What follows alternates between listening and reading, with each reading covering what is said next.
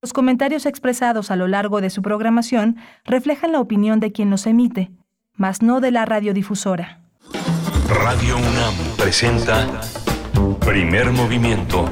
El mundo desde la universidad.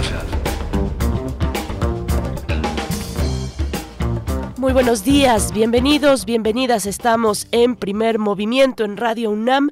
Hoy es miércoles 22 de febrero del 2023 y ya son las 7 con 4 minutos de la mañana, 7 con 4 hora del centro del país. Les saludamos a través del 96.1 de la frecuencia modulada, el 860 de amplitud modulada y en www.radio.unam.mx. Pues ya ven aquí con los girones de voz que tenemos, pero les estamos acompañando de aquí hasta las 10 de la mañana todo el equipo aquí en cabina, bueno, una buena parte del equipo en cabina. Adolfo Prieto 130 33 en la Colonia del Valle. Está Rodrigo Aguilar en la producción ejecutiva, Violeta Berber en la asistencia de producción. Nos acompaña también nuestro jefe de noticias, Antonio Quijano, aquí en la cabina. Tamara Quiroz con sana distancia en redes sociales. Envíen sus comentarios. Está el señor Jesús Silva en la operación técnica de la consola.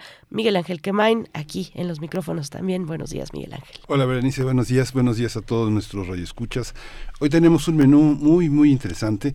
Vamos a tener a un guerrero del teatro, un guerrero, un hombre que ha fundado un teatro importantísimo en Chihuahua, que es el fundador de eh, Carretera 45, que se alejó de ese proyecto que tuvo en la colonia obrera para entrar en la cuarta transformación, en uno de los proyectos culturales más interesantes de la cuarta transformación, que es el teatro helénico.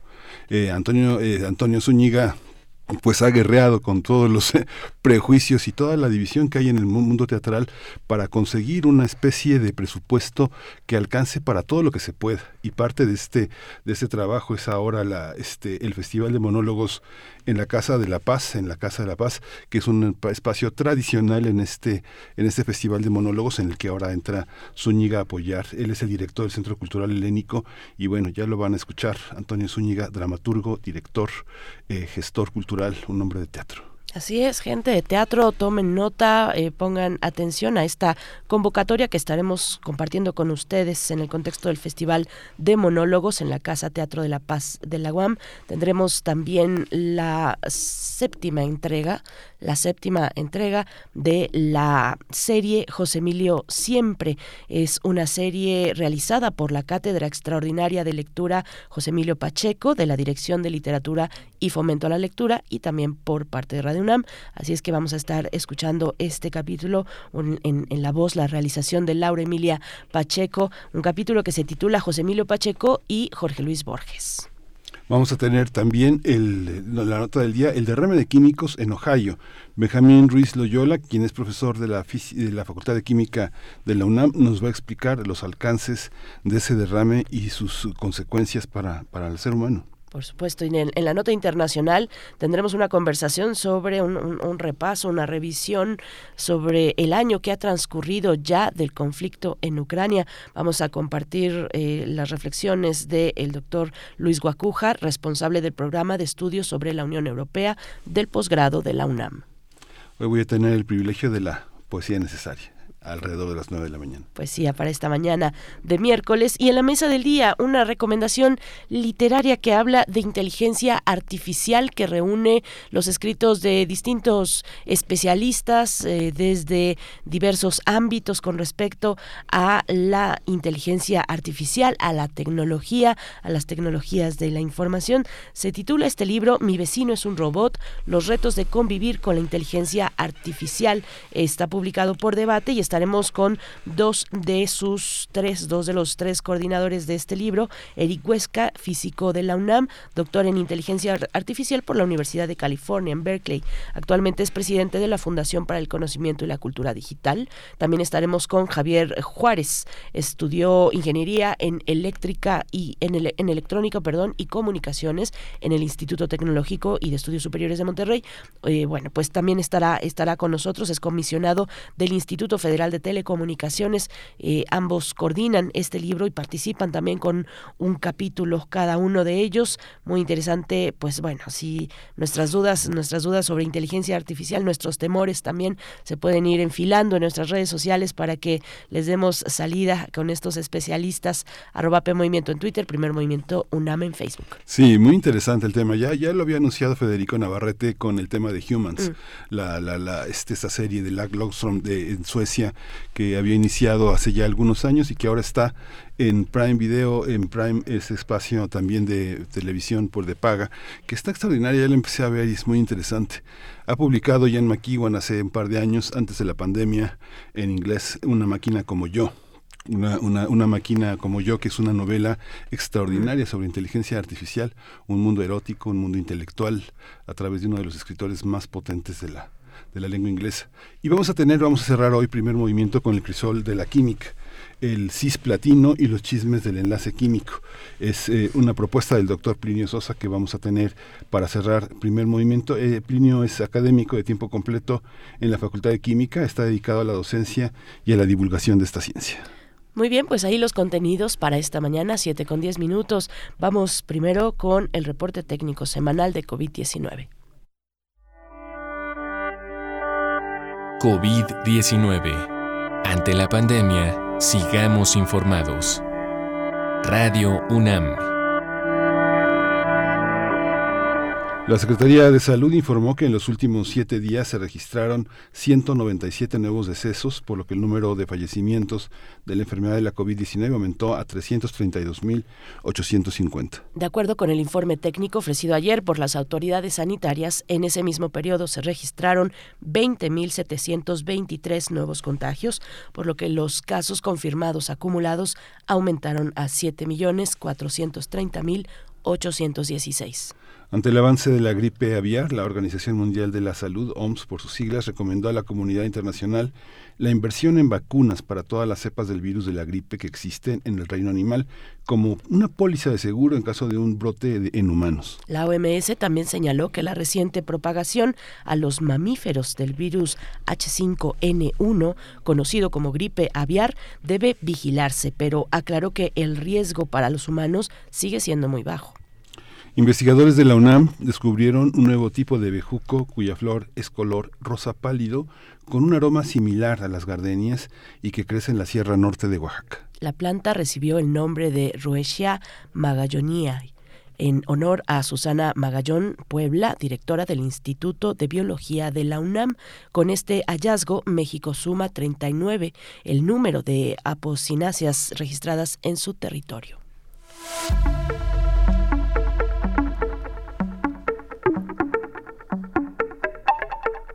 La Casa Universitaria del Libro invita a la conferencia La Ciudad Oculta de Héctor de Mauleón en el marco del mes eh, de la Ciudad de México en Cazul, que además va a contar con la presencia de la periodista cultural y escritora Adriana Malvido.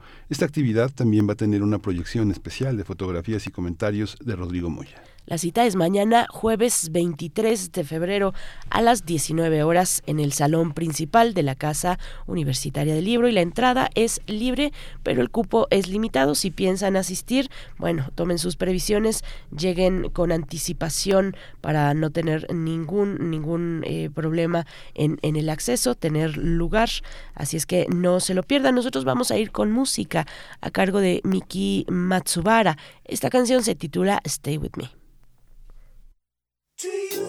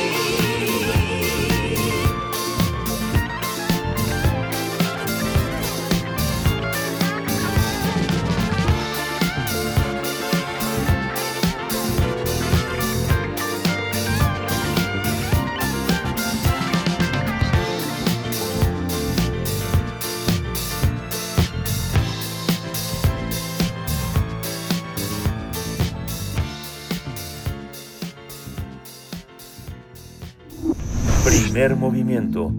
Hacemos comunidad con tus postales sonoras. Envíalas a primermovimientounam.gmail.com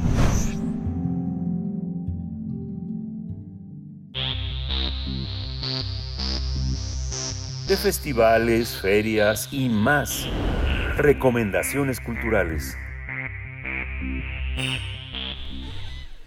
Por primera vez se celebrará el Festival de Monólogos, que tiene como objetivo promover y difundir este género, diversificar la oferta teatral del país y activar un circuito para las artes escénicas. Por esta razón, la Universidad Autónoma Metropolitana, el Centro Cultural Helénico y la Sociedad General de Escritores de México se unen para convocar a grupos teatrales y artistas de la escena a participar en el primer festival.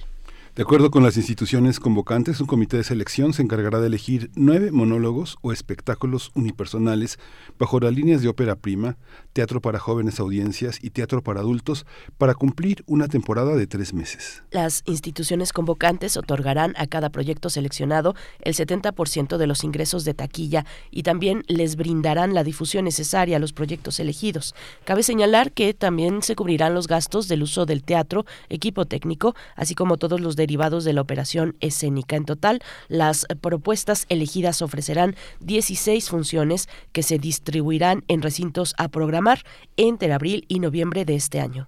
De acuerdo con la convocatoria, los inmuebles donde se presentarán los ganadores eh, son el Foro 4, espacio alternativo del Centro Cultural Helénico, el Centro Cultural y Académico Teatro Casa de la Paz de la Universidad Autónoma Metropolitana y la Sala Cultural Víctor Hugo Rascón Banda de la Sociedad General de Escritores de México. Si te interesa participar, debes saber que la recepción de propuestas será hasta el viernes 10 de marzo y el 20 de marzo se darán a conocer la selección de los proyectos. Para más información, consulta las bases en www.cultura cultura.uam.mx. Pues vamos a conversar sobre la convocatoria a grupos teatrales y artistas escénicos para integrar la programación de este festival de monólogos.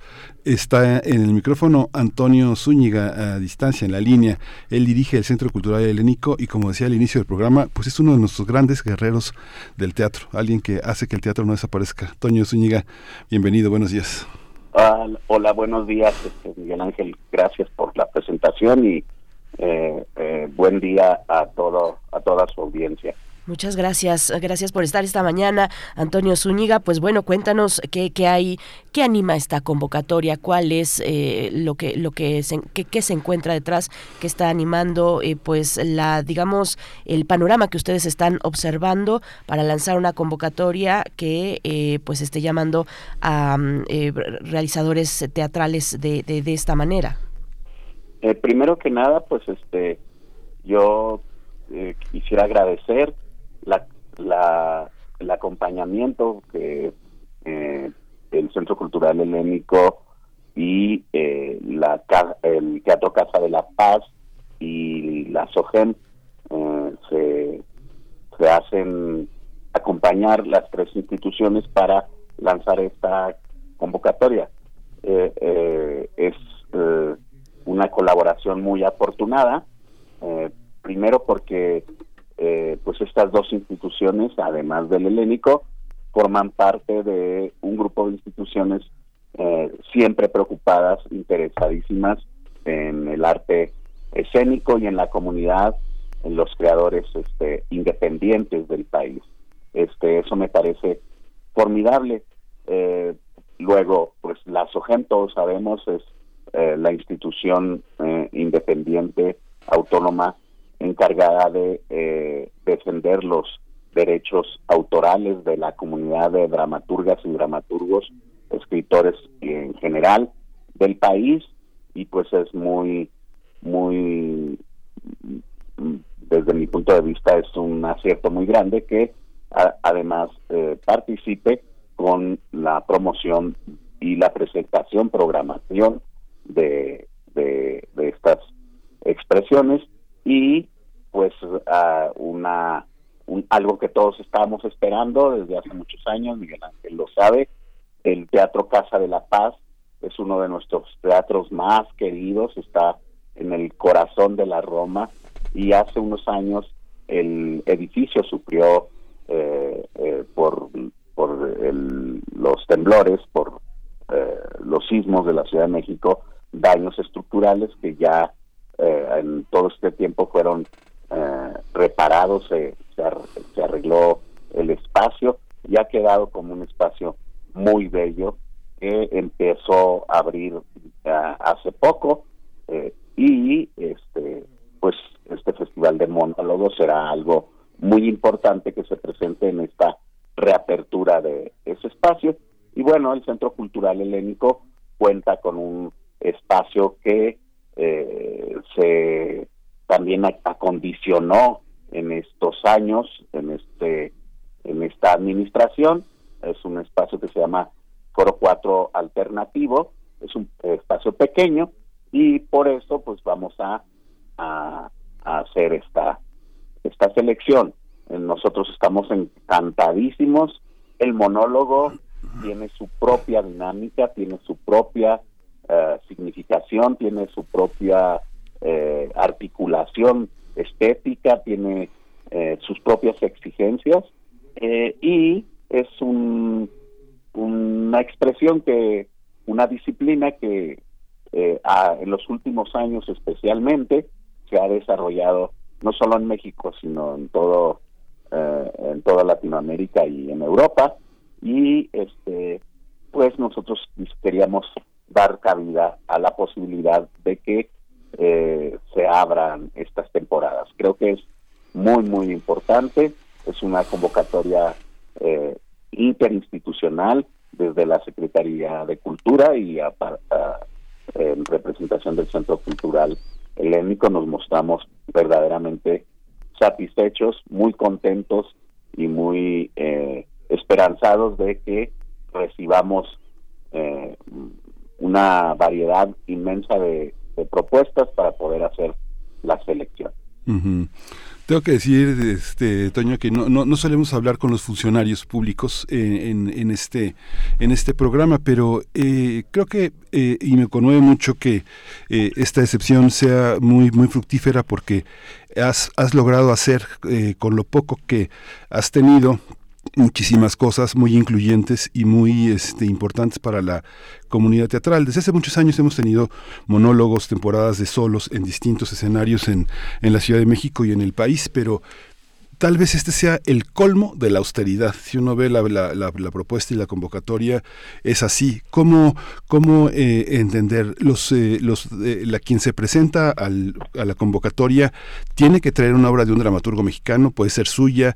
¿Cómo está concebido esta, esta idea? Es, es, es lo más desnudo que hemos tenido en materia de, de proyectos públicos en el teatro, Antonio. pues es relativo esto. Yo creo que no es tan austero.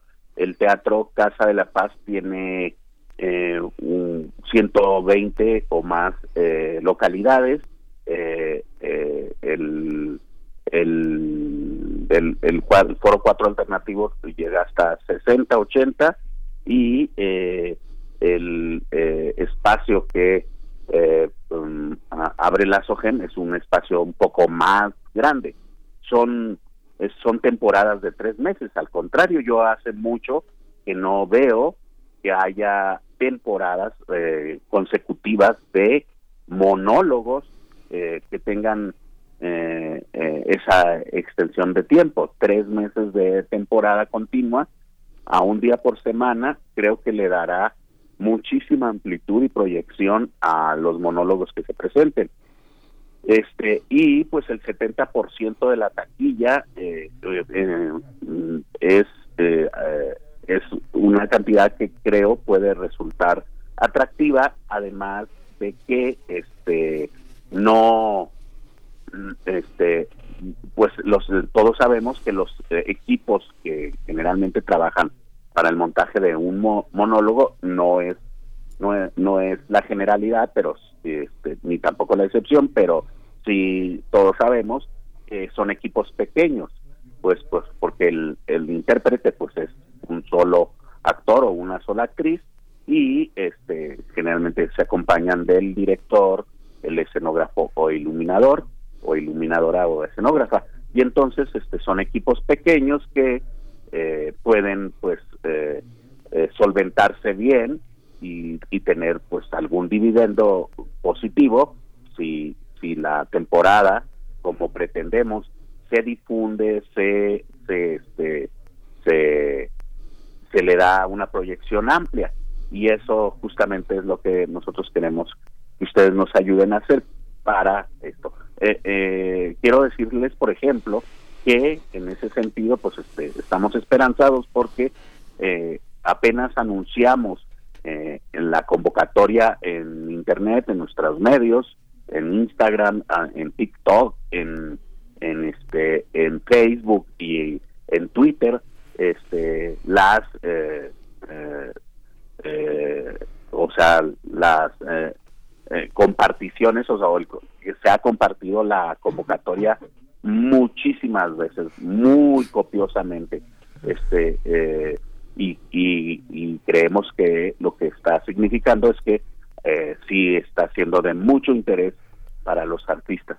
Eh, en ese sentido, creo que, que sí es una es una convocatoria que, que tiene eh, pues estas posibilidades. Antonio Zúñiga, nos dices, el 70% de la taquilla va para los artistas. ¿Cómo es generalmente hoy? ¿Cómo están repartidos? Pues me imagino depende del recinto, pero háblanos un poquito más de esas necesidades que tienen los artistas. Eh, vemos eh, también esto que comentabas de las temporadas muy cortas, fugaces en realidad, porque cuando se va dando de boca en boca la recomendación de una obra, eh, llega la misma llega la obra a, a su a, fin de temporada. Y después bueno es muy difícil volverla a ver. Eh, cómo cómo ves este panorama pues este la, la situación luego de la pandemia y de, durante la pandemia ha sido muy complicada para todos los artistas escénicos este en el país todos lo sabemos. Eh, sin embargo desde el Centro Cultural Helénico nosotros hemos emprendido eh, de una y muchas formas este, eh, pues eh, eh, ahora sí que acciones que permitan de alguna manera transitar esta esta esta esta situación. Y pues justamente en, la diversidad de propuestas que tenemos desde el Centro Cultural Helénico este está este esta colaboración con con estas instituciones hermanas para poder ampliar la oferta de programación el Centro Cultural Helénico, eh, para todas las eh, eh, eh, producciones que se presentan con nosotros, tienen justamente el 70% de la taquilla. Nosotros es un esquema, es un modelo que, que no es tampoco nuevo, ya tiene algunos años en esta relación. Yo desconozco cómo, cómo lo hacen las otras instituciones, pero creo que que es el mismo modelo, eh, no, no me atrevería a asegurarlo, pero creo que es así. Y eh, en el Centro Cultural Helénico, afortunadamente, estamos teniendo eh, el regreso más activo de, de, las audiencias y esta precisamente esta diversificación de propuestas, de disciplinas, de este de colaboraciones hace que a la gente este, le sea eh, cada vez más natural volver al teatro. Eh, recordemos que en la pandemia pues esto se restringió totalmente y eh, el temor también cundió. Pero una vez que volvimos todos al, teatro presencial, los públicos han estado respondiendo favorablemente. Nosotros estamos teniendo un aumento considerable de, de, los aforos y, estamos muy optimistas de que para esta convocatoria, eh, que es especial, que está focalizada a, la presencia de un intérprete que mm, eh, seguramente eh, se hará una selección muy rica de propuestas, porque además el género se ha popularizado y se ha ampliado en su en su en su convergencia con, con los públicos distintos seguramente vamos a tener eh, buenos eh, buenas llegadas de gente y este yo estoy muy confiado en que podamos satisfacer de alguna manera eh, esta y superar esta precariedad de la que estamos hablando con relación a este el programa mismo. Eso eso es lo que, puedo decir. Creo que eh, está la, situación difícil, pero ha habido y seguirá habiendo, al menos desde el Centro Cultural Helénico, la completa apertura, disposición para, pues para pensar con lo que se tiene y hacer más de lo que se puede. ¿Quiénes, eh, va a estar abierta la, la, visión del jurado? Vamos a saber quiénes son y cuáles son los criterios, Toño, para evaluar, para evaluar los, eh, las propuestas eh, artísticas. Digo, sabemos que hay muchas corrientes de actuación, muchas formaciones distintas. De pronto hay quien llega con una enorme trayectoria, pero con un trabajo, con un trabajo no suficientemente bueno. Hay gente que no tiene ninguna trayectoria, pero sorprende con sus hallazgos, su, su pasión y su interpretación. ¿Cuáles son los criterios que vamos a, que vamos, que vamos a poder ver? Eh, o, no, los criterios de la invisibilidad que va a ver el público, pero que ustedes van a van a ser testigos de esos. Pues todos sabemos que eh, hay una composición muy precisa con relación a la a la estructura y, montaje de una obra de teatro. Un monólogo al final es una producción, una producción total, incluye el trabajo de equipos y que, que le dan un sentido y una una este, proyección estética específica. Eh, nosotros queremos, eh, o, así está establecido en la convocatoria, eh, centrar nuestro nuestra selección primero en la en el en el criterio y en el juicio este libre y, y autónomo de un de un jurado que este será eh, propuesto por el Centro Cultural Helénico. Este, eh, eso sí lo vamos a hacer nosotros, eh, porque pues nosotros vamos a pagar los honorarios de este jurado y este mm, el jurado que está siendo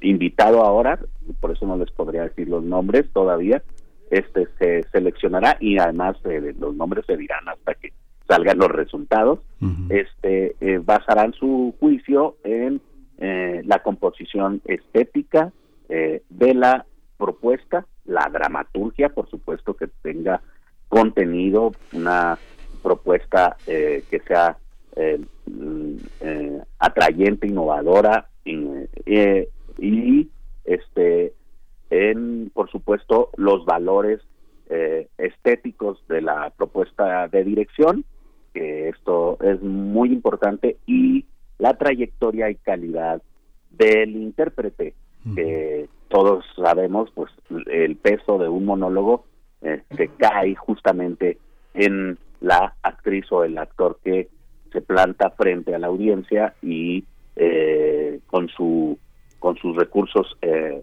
corporales y vocales y también este de interpretación y de eh, imaginación, pues este levanta eh, la comunicación con el espectador y la sostiene a veces hasta por más de una hora incluso hora y media. Entonces, este, pues esto eh, ofrece una posibilidad, un espectro, ahora sí que estructural, que le dará al jurado los elementos en las eh, propuestas que se presenten para eh, poder este eh, seleccionar los eh, que esperemos sean grandes monólogos, excelentes piezas sobre la escena y que podamos tener una selección de altísimo nivel para que este todo todos los que nos escuchan estén preparados a ahora sí que a seguir los nueve monólogos que tendrán temporadas de tres meses en estas tres instituciones. Antonio Zúñiga, en, en las líneas de programación, bueno, hay teatro para adultos, teatro para niñas, niños, adolescentes y jóvenes audiencias, y hay otra línea que me parece muy interesante también, que es la de ópera prima, en dirección, dramaturgia o elenco de recién egresados de escuelas profesionales de artes escénicas. Qué interesante y qué importante eh, propiciar una plataforma de despegue para poder construir lo que vendrá en adelante para estos jóvenes creadores. Háblanos un poquito de, de, la relevancia de tener un espacio para los que recién van empezando con sus, con sus trabajos profesionales en las artes sí, es muy, muy interesante porque en el teatro total que nosotros conocemos, este, yo le llamo así porque pues es el que más hemos visto todos y todas en, en, en la vida este, o sea, los teatros de producción amplia con elencos variados y, de suma de, de, participantes, este, eh, pues eh, se ha dado una eh, diversificación donde el teatro para niños, por ejemplo, pues tiene una articulación propia, un ya un, por así decirlo, nicho muy muy muy fuerte y donde, por cierto, nuestro país es este es vanguardia, el mejor teatro del mundo para niños, yo siento y creo eh, que se hace en México. Y este y también pues eh, un teatro que no es para niños este eh, o que nosotros lo consideramos para para adultos, no necesariamente por alguna connotación específica, sino simplemente que no no no no creemos que no está dirigido, orientado al público infantil, pues también tiene sus propias eh, dinámicas y sus propias estructuras. Y, por supuesto, hay una exigencia y una una una tarea que cumplir con relación a los jóvenes que están eh, egresando de las escuelas y que nos parece que pueden tener aquí una oportunidad de expresión este, nosotros tenemos que apostar siempre por las nuevas generaciones. Creo que eh, es muy importante que las dramaturgas, dramaturgos jóvenes, los egresados de las escuelas, de, las grandes escuelas, importantes escuelas de, actuación y de, de, teatro en el país, este, tanto en las facultades como como eh, en la escuela, en la ENAT, en, el CUT, en, la Casa del Teatro, en, en, todas las diferentes escuelas que existen en el país, en Jalapa, en, grandes escuelas que, que nosotros conocemos, puedan este, los muchachos sentirse motivados para eh, participar y seleccionar eh, de esto. En, en los tres ahora sí que eh, nichos que estamos presentando, pues el jurado tendrá que tener una consideración distinta para de las tres categorías poder escoger las mejores propuestas, las mejores, las más fundamentadas y las que creamos sean las eh, mejor plantadas para eh, este festival. Es, lo que queremos. La apuesta es lograr un festival de calidad con monólogos también llamados soliloquios donde el personaje se planta frente al público y a veces este, eh, hablando eh, a un personaje ficticio, otras hablando directamente al espectador y otras eh, elevando el, ahora sí como en Tegismundo, el mundo de lo interior para expresarlo, a, este, ponerlo como en, en, en la colocación de eh, escuchan lo que pienso, este, poder hablar con sus audiencias y poder este, eh, manifestar este arte. Hay grandes monologuistas, eh, eh, hay uno, una monólogos en estos años que hemos visto que se han presentado por aquí y por allá. Los mismos artistas también hemos entendido o, o podido ver que en el monólogo pues hay una oportunidad de que poder concentrar este, esfuerzos y recursos y poder este, pues sobrevivir. También se ha, eh, ha proliferado el, el, género precisamente por eso, porque los artistas eh, sabemos y entendemos que puede ser una herramienta de sobrevivencia económica incluso. Entonces, este, y no solamente creativa. Y este, bueno, a mí me entusiasma mucho, siempre me entusiasma lo que sobre teatro se refiere y me entusiasma mucho que podamos hacer muy proyectada esta esta convocatoria para que este, participe mucha gente y podamos elegir los nueve eh, mejores eh, eh, monólogos posibles para tener una gran temporada en este año.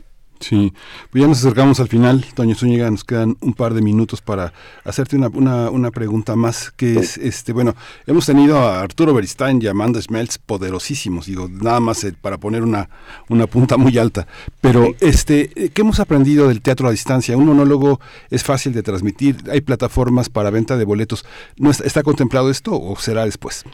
Eh, sí, está contemplado. Mire, del, del teatro a distancia eh, eh, eh, que hemos aprendido, mira, hemos aprendido, y lo voy a decir aunque sea muy metafóricamente, eh, pero es el sentir real que tengo, hemos aprendido que lo único y más importante el teatro este eh, eh, no lo único, lo más importante, una de las cosas más importantes que el teatro nos da es la cercanía. Hemos aprendido a volver. Y eso creo que me parece muy importante.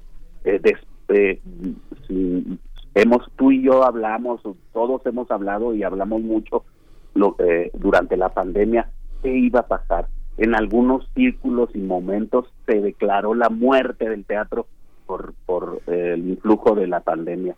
Y luego, en cuanto esto empezó a, a, a bajar su, su peligrosidad, nosotros empezamos a volver uh -huh. a vernos.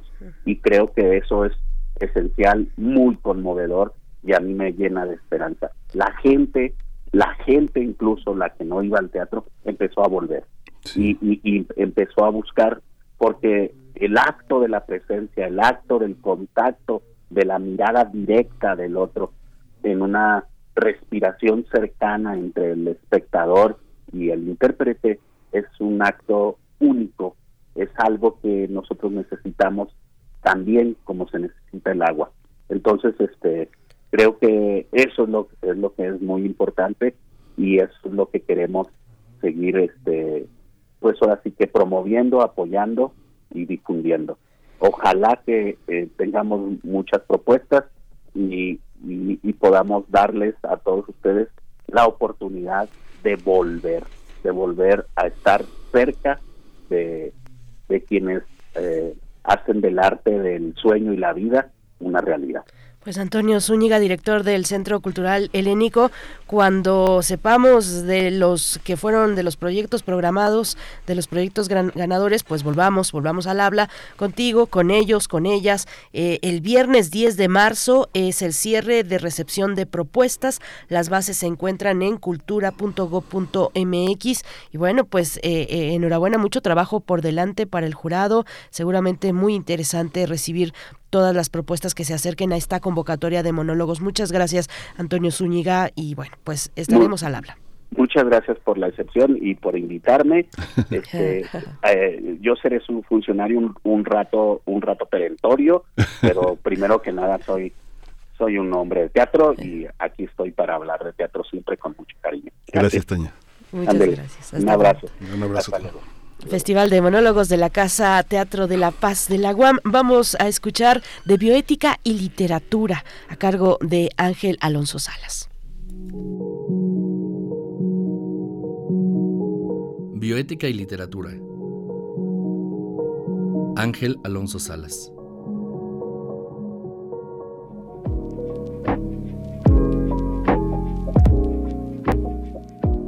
Últimamente has ido a alguna librería ¿O eres de aquellas personas que solamente leen textos, novelas o poesías en una pantalla? Algunas personas continúan leyendo libros, cuentos o poesía en físico, es decir, con el papel entre sus manos, percibiendo el olor que se desprende del pasar de las hojas y en donde algunas personas hacen anotaciones, subrayan alguna frase o ponen alguna marca para destacar alguna idea o pensamiento que no quieren que se les olvide. Pero también Existen personas que utilizan algún ordenador, aplicación o dispositivo para leer poesía, literatura y diarios en línea. Ya sea que tengas una aplicación como Wattpad, en donde no solamente lees lo que personas de tu edad han escrito y comparten, siendo algunos de ellos tan leídos y vistos que las editoriales les imprimen sus libros y se encuentran las novedades en algún estante, sino que también buscas algún programa o sitio para descargar un documento PDF o simplemente compras y descargas bajo demanda el género literario de tu agrado, enriqueciendo tu biblioteca en la nube o en tu dispositivo de lectura. Independientemente de con qué sector te identifiques, es un hecho que la literatura y el ejercicio de la lectura permite expandir los horizontes de conocimiento, en donde las lecturas, vivencias y recuerdos que uno encuentra en esos textos pueden ser tan significativos que llevan literalmente a pensar otros aspectos de nuestra existencia, o bien que lo que leímos no fue de nuestro agrado y terminó hartándonos y estuvimos cabeceando mientras pasábamos nuestros ojos por las letras y renglones. La literatura siempre ha sido un camino que muestra cruces e intersecciones de caminos. Por ejemplo, puedes encontrar textos como Los Simpsons y la filosofía, El Señor de los Anillos y la filosofía, o Los superhéroes y la filosofía, en donde a partir de un capítulo, un episodio o un personaje, el autor introduce algún tema o problema de la filosofía, como la existencia, la vida, la muerte, el amor, las traiciones, el gobierno de las emociones, la inexistencia de Dios, el destino, entre otros. Temas en los cuales muchas veces no encontramos una explicación satisfactoria y nos quedamos con la sensación de que puede existir otra interpretación o significado de lo leído o acontecido, es decir, existen otras formas de develar la verdad, de comprender aquello que nos está pasando y en donde la literatura se constituye en uno de esos caminos por los que podemos acceder a otra interpretación o sentido de aquello que nos inquieta o suscita asombro. En este sentido, muchas veces la bioética se ha apoyado en la literatura para reflexionar desde unas nuevas gafas, las de la bioética, a partir de la trama y contenido que tiene una historia, un caso particular, un problema o un dilema bioético. Por ejemplo, si lees el texto de Susan Sontag, La enfermedad y sus metáforas, desde el punto de vista del paciente, del desahuciado o de quien tiene SIDA, podrás acceder a una interpretación distinta a la que toma cualquier persona que lee el mismo texto porque se lo dejaron leer en alguna asignatura y en la divulgación y difusión de la bioética ha sido recurrente la generación de espacios de discusión sobre un tema a partir de una película, de una obra literaria, de un acontecimiento o de una noticia. En esta cápsula, quiero compartir contigo la relación que existe entre la bioética y la literatura, o dicho de otra forma, la manera en que podemos enriquecer nuestras lecturas e interpretaciones literarias a la luz de la bioética. Y para poder hacer esto, quisiera retomar tres distintas posibilidades para comprender las razones por las que se puede catalogar a una obra como un clásico, que el escritor italiano Italo Calvino sugiere en ¿Por qué leer los clásicos? y que nos permite pensar en el cruce de caminos entre la bioética y la literatura, en donde se enriquece la experiencia estética de la lectura de un texto clásico a partir de una problematización contemporánea que se encuentra en el discurso de la bioética. Una de las definiciones que ofrece Calvino es, los clásicos son libros que cuanto más cree uno conocerlos de oídas, tanto más nuevos, inesperados, inéditos, resultan al leerlos de verdad. Tomemos como ejemplo la novela de Frankenstein o El moderno Prometeo, de Mary Shelley, en donde nuestro imaginario inmediatamente nos recuerda las muchas versiones de Frankenstein que hemos visto en anime, películas, series y hasta en videos que no coinciden con la trama de la novela. Toda persona que lea la novela se dará cuenta de cómo una historia se ha narrado tantas veces de forma completamente distinta a lo que acontece con el doctor Víctor Frankenstein y la criatura que creó a partir de retazos putrefactos de personas y cómo se ha alimentado el inconsciente colectivo de crear vida a partir de objetos inanimados.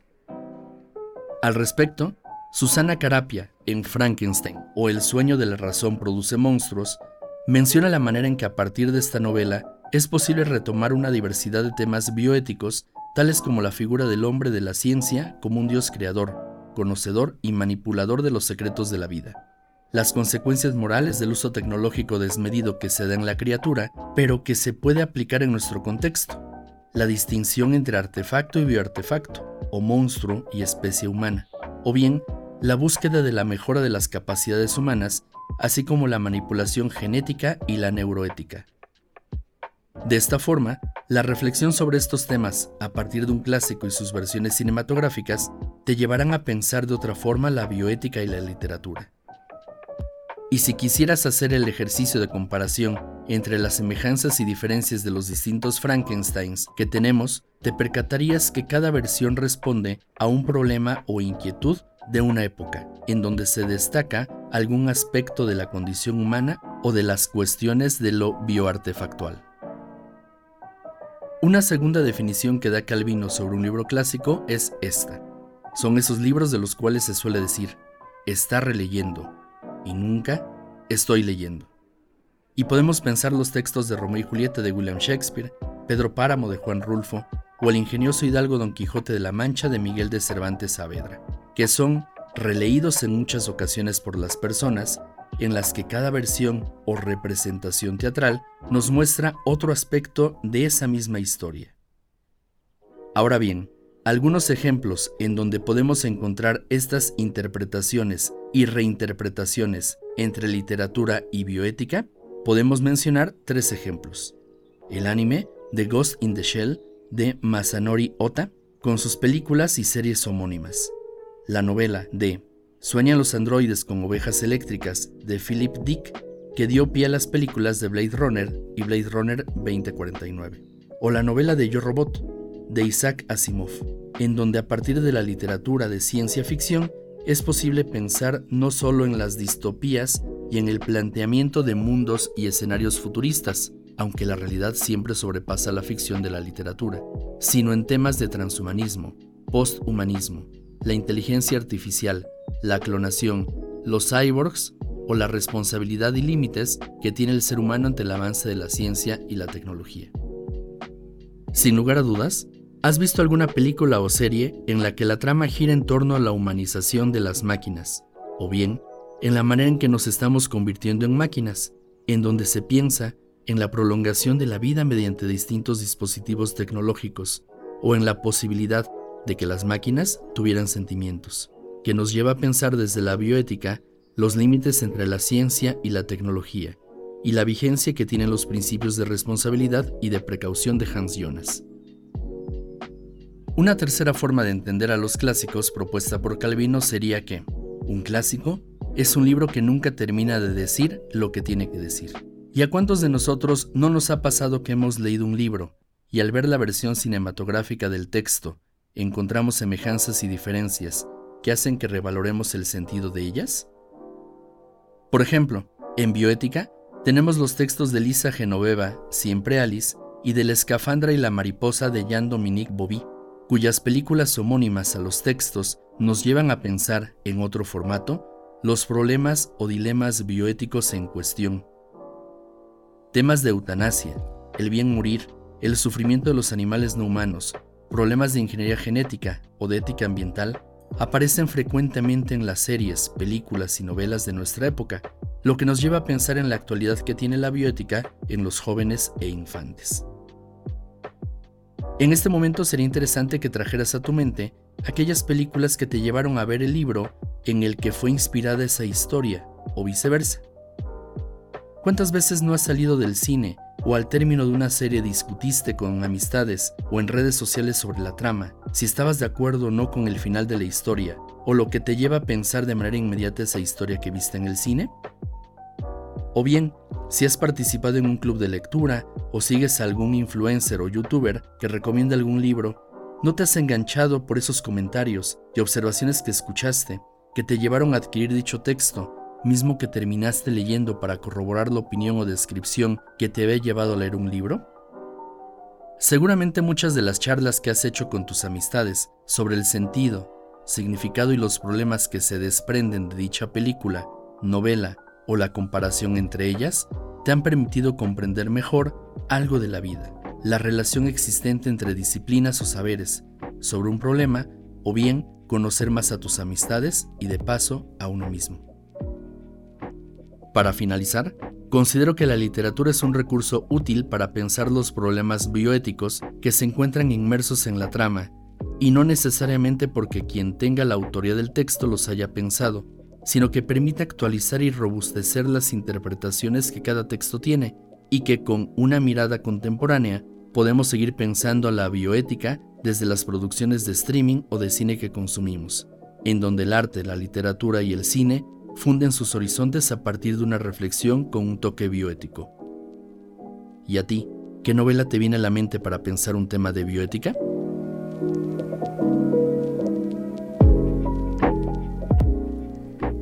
Cuéntenos qué novela, qué título les viene a la mente cuando se trata de hablar de bioética.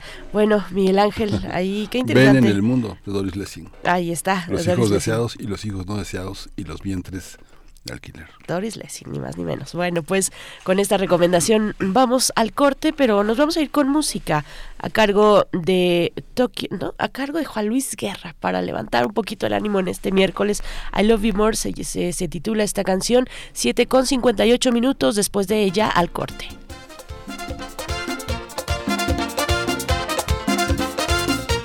Yo tengo una novia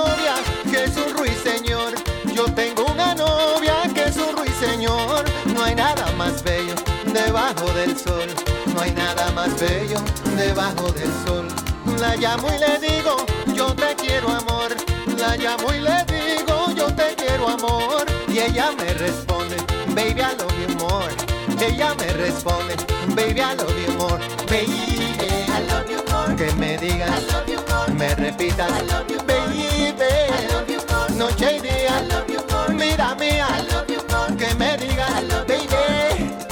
Mi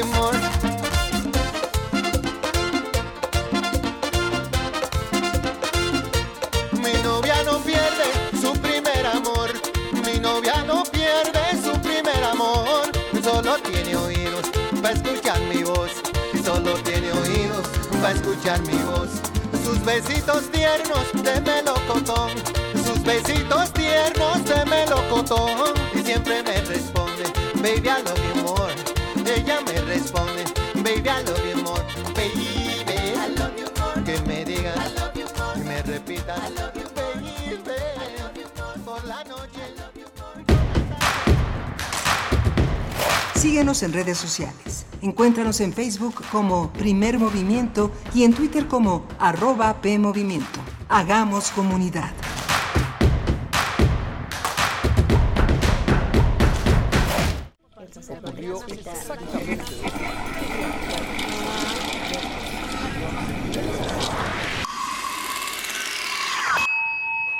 X-E-U-M.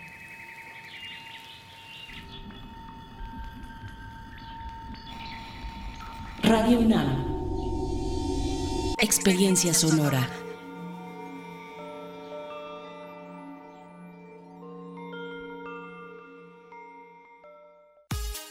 La Universidad Autónoma Chapingo, institución dedicada a la enseñanza, investigación, servicio y difusión en ciencias agropecuarias y forestales, fundada en 1854, invita a participar en el concurso de selección 2023. Registro de aspirantes del 1 de febrero al 31 de marzo en dse.chapingo.mx diagonal aspirantes. Aplicación del examen 20 de mayo. Mayores informes al teléfono 800 503 4774.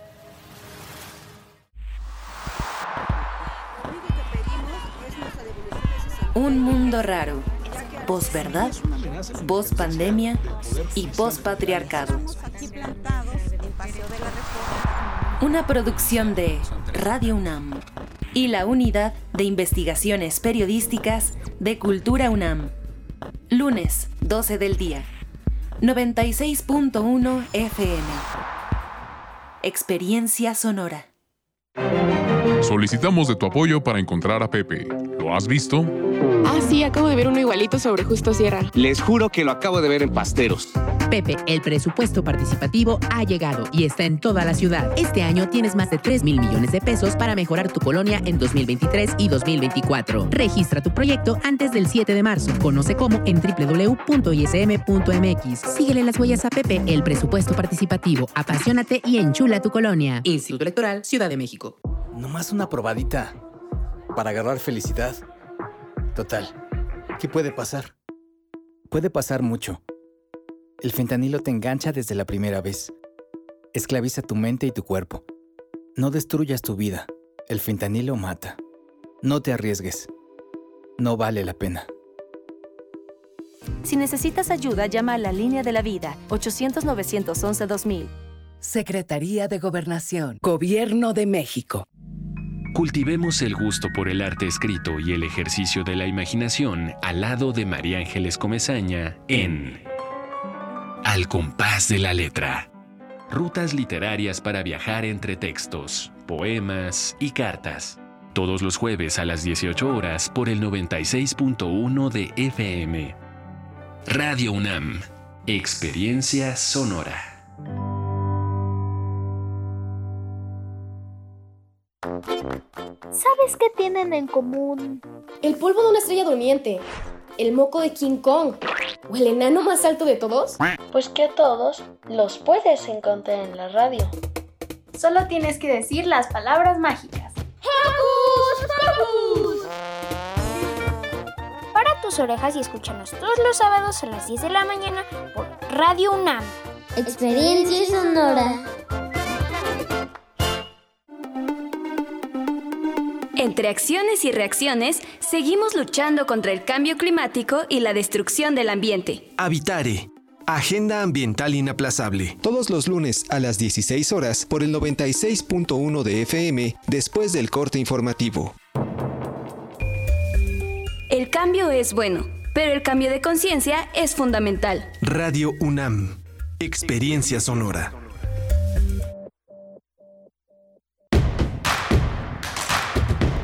Encuentra la música de primer movimiento día a día en el Spotify de Radio UNAM y agréganos a tus favoritos.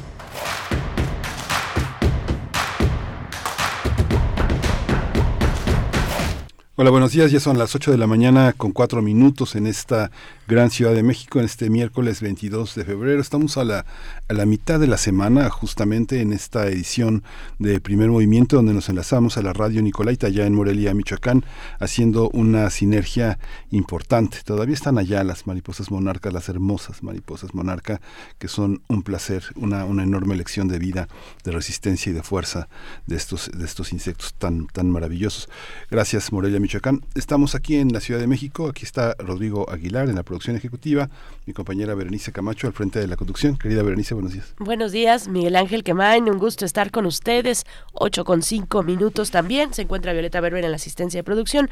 Eh, nuestro compañero Antonio Quijano, jefe de noticias. Está el señor Jesús Silva en los controles técnicos, en la operación de la consola. Y bueno, pues ya a pocos, en, en, el, en, en la cuenta regresiva, a pocas horas de que inicie las la edición número 44 de la Feria Internacional del Libro del Palacio de Minería. El día de mañana, 23 de febrero, se, se inaugura esta, esta feria tan tradicional ya para la Ciudad de México, para nuestra universidad, por supuesto, del 23 de febrero al 6 de marzo de verdad revisen, revisen eh, las opciones que tienen para acercarse, revisen la cartelera, las propuestas, los talleres, las conferencias, presentaciones de libros, charlas temáticas, en fin, eh, mucho, mucho que explorar en este regreso a la presencialidad de la FIL Minería, dos años después de que eh, pues la pandemia nos llevara a todos a casa y con la imposibilidad de vernos en un recinto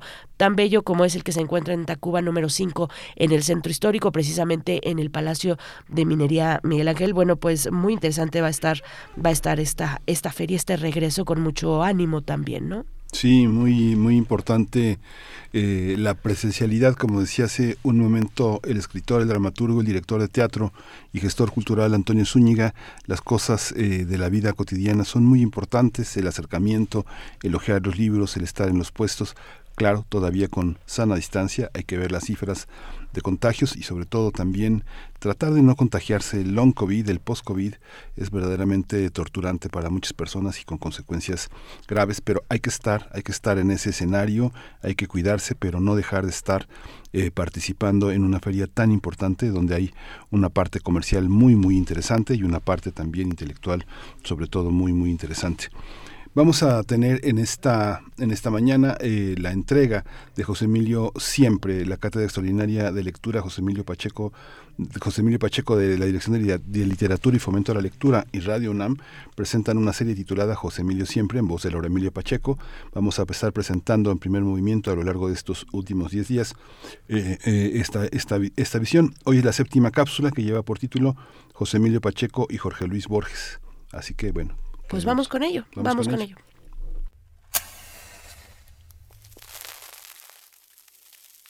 La Cátedra Extraordinaria de Lectura José Emilio Pacheco, de la Dirección de Literatura y Fomento a la Lectura y Radio UNAM presentan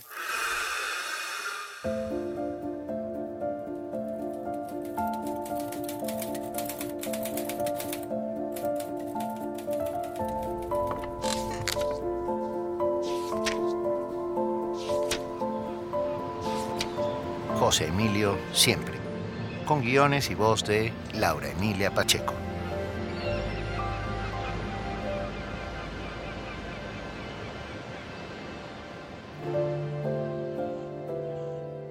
José Emilio Pacheco y Jorge Luis Borges.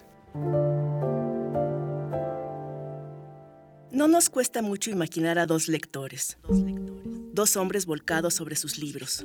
Dos hombres en silencio descifrando signos. Dos hombres que de tanto leer se hicieron escritores. Dos hombres que también fueron niños lectores. Un niño argentino en Buenos Aires lee en inglés Don Quijote de la Mancha. Un niño mexicano lee a Salgar y a Julio Verne, lee todo lo que a su paso y curiosidad encuentra. Todo gira, niños, hombres, libros, en torno a una biblioteca.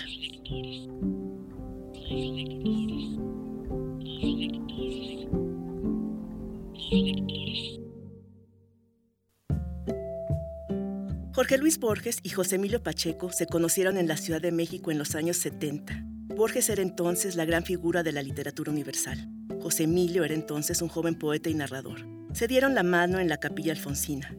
No nos cuesta imaginar que José Emilio Pacheco le sonrió y que Borges, ciego, adivinó la sonrisa cordial del mexicano.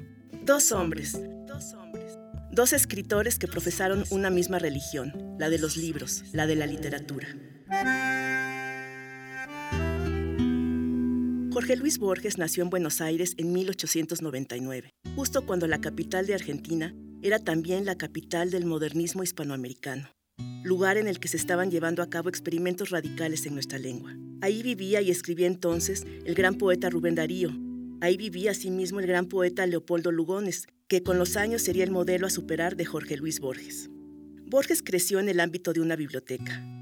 Ahí leyó sus primeros libros y ahí escribió a los siete años una obrita teatral, La visera fatal. Al terminarla de componer, le dijo muy serio a su padre, seré escritor. El niño cumplió su palabra. Con los años, se convertiría en el más grande prosista de nuestro idioma y uno de los más grandes en cualquier otro. Renovó, bajo la influencia de modelos anglosajones, el idioma español. Quiso ser moderno cuando era joven y con varios de sus amigos fundó un movimiento de vanguardia conocido como ultraísmo.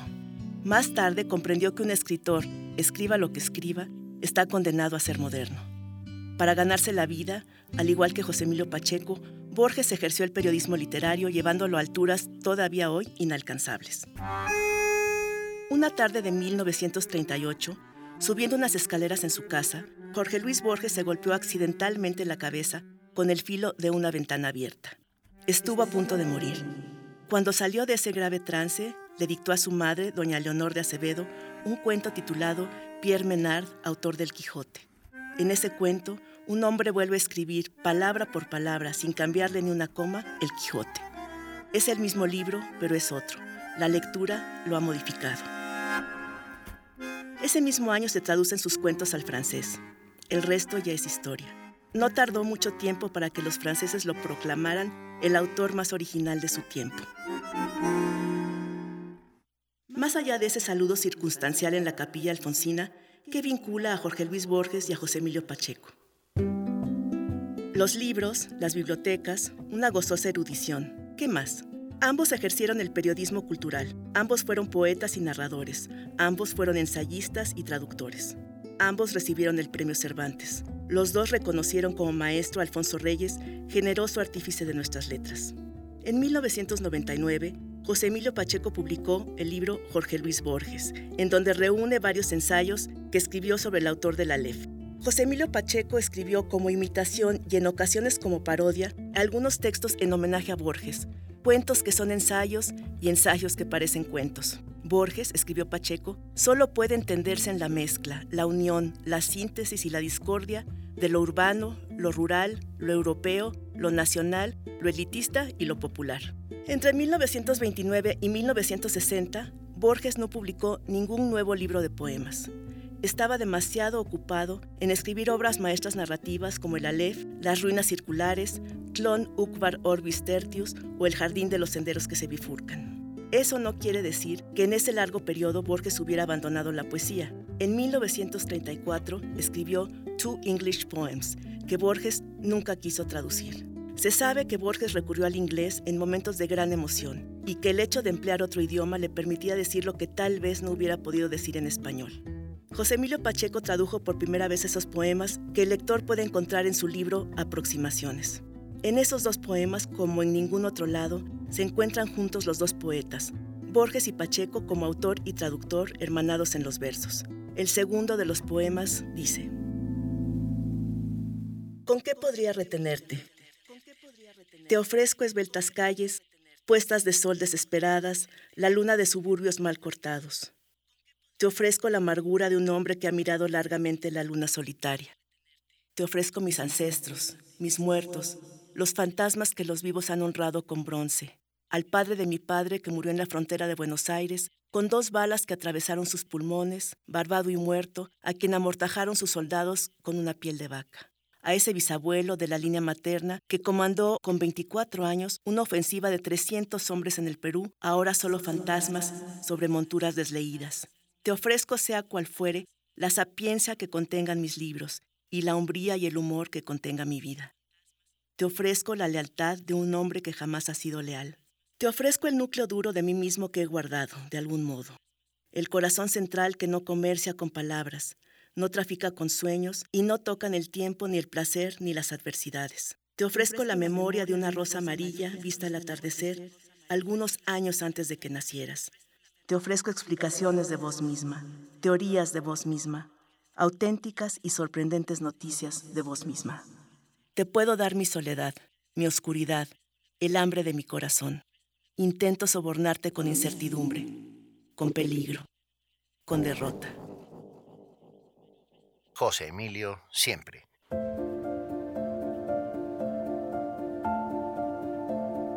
Texto y voz, Laura Emilia Pacheco. Productora, Alejandra Gómez. Controles técnicos, Paco Chamorro. Dirección de Literatura y Fomento a la Lectura. Coordinación de Difusión Cultural, UNAM. Cátedra Extraordinaria de Lectura, José Emilio Pacheco. Radio UNAM.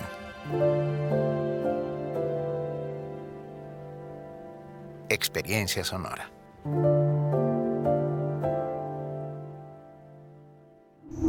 Primer movimiento. Hacemos comunidad con tus postales sonoras. Envíalas a primermovimientounam.gmail.com Nota del día. El descarrilamiento de un tren en Ohio ocurrido el 3 de febrero provocó una situación tan complicada que algunos especialistas calificaron de desastre, como el de Chernóbil químico de Estados Unidos. Esto luego de que alrededor de 50 vagones del tren se descarrilaron en el este de East Palestine, en Ohio. El tren transportaba productos químicos desde Madison, Illinois a Conway, Pensilvania. Contaba con más de 100 vagones, de los cuales 20 estaban clasificados como de transporte de material peligroso. Algunos de ellos trasladaban cloruro de vinilo, un producto químico que es potencialmente tóxico, debido a que este gas incoloro que se utiliza en una variedad de productos plásticos y materiales de embalaje estaba ahí. Además, cuando se quema puede crear fosgeno, fosgeno, que es un gas altamente tóxico que puede causar vómitos y problemas respiratorios. Incluso se usó como arma en la Primera Guerra Mundial. Tras el accidente, las autoridades de Ohio decidieron liberar el material tóxico de varios vagones mediante una explosión controlada, esto a fin de evitar riesgo de que se generaran explosiones y causar estragos en los alrededores al detectarse un cambio de temperatura drástico. Asimismo, las autoridades emitieron una orden de evacuación para las personas que vivían dentro de un radio de hasta 3.2 kilómetros del siniestro, por lo que se estima que alrededor de 2.000 personas fueron evacuadas. Pese a que no se reportaron heridos ni muertes, la catástrofe centró los reflectores como una llamada de atención sobre el potencial de descarrilamientos ferroviarios de cargas mortales, debido a que se estima que 25 millones de estadounidenses viven en una zona de explosión de un tren petrolero. Vamos a conversar esta mañana sobre este accidente con un tren que transportaba químicos, entre ellos el cloruro de vinilo y sus posibles implicaciones ambientales y a la salud, también a la salud humana. Este día nos acompaña el doctor Benjamín Ruiz Loyola, profesor de la Facultad de Química de la UNAM y uno de nuestros grandes especialistas. Doctor Benjamín Ruiz Loyola, gracias por estar esta mañana. Buenos días, bienvenido a Radio UNAM, a Primer Movimiento. ¿Cómo está? Bien, muchas gracias por la invitación. Aquí estamos a la orden. Muchas gracias, doctor, doctor Benjamín Ruiz Loyola. Todavía no encontramos eh, en, el, en el planeta rutas seguras para transportar materiales tan peligrosos. Tal vez los horarios, tal vez este eh, otras eh, blindajes, eh, protecciones, pero en realidad todos podemos circular a la, a, la, a la, derecha o a la izquierda de un gran camión potencialmente destructor. ¿Cómo se da esta, esta situación del transporte de ese tipo de sustancias, doctor? Normalmente se tiene que seguir una serie de, de regulaciones eh, que por cierto en nuestro país nunca nunca se siguen pero la idea es que vaya lo más seguro posible. Aquí uno de los principales problemas es que eh, desde mi punto de vista el tren era demasiado largo, llevaba demasiados vagones, entonces el riesgo es muy, muy alto.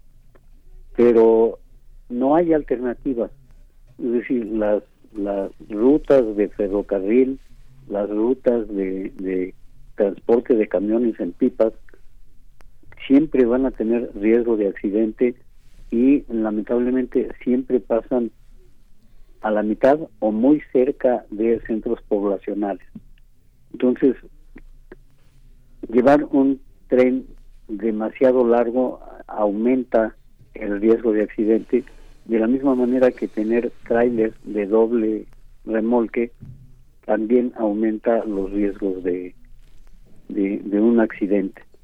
Pues aquí lo que lo que ocurrió fue pues no sé si por la longitud del tren o por un error de, de manejo, un error de manipulación en las vías, pero finalmente ocurrió el, el descarrilamiento.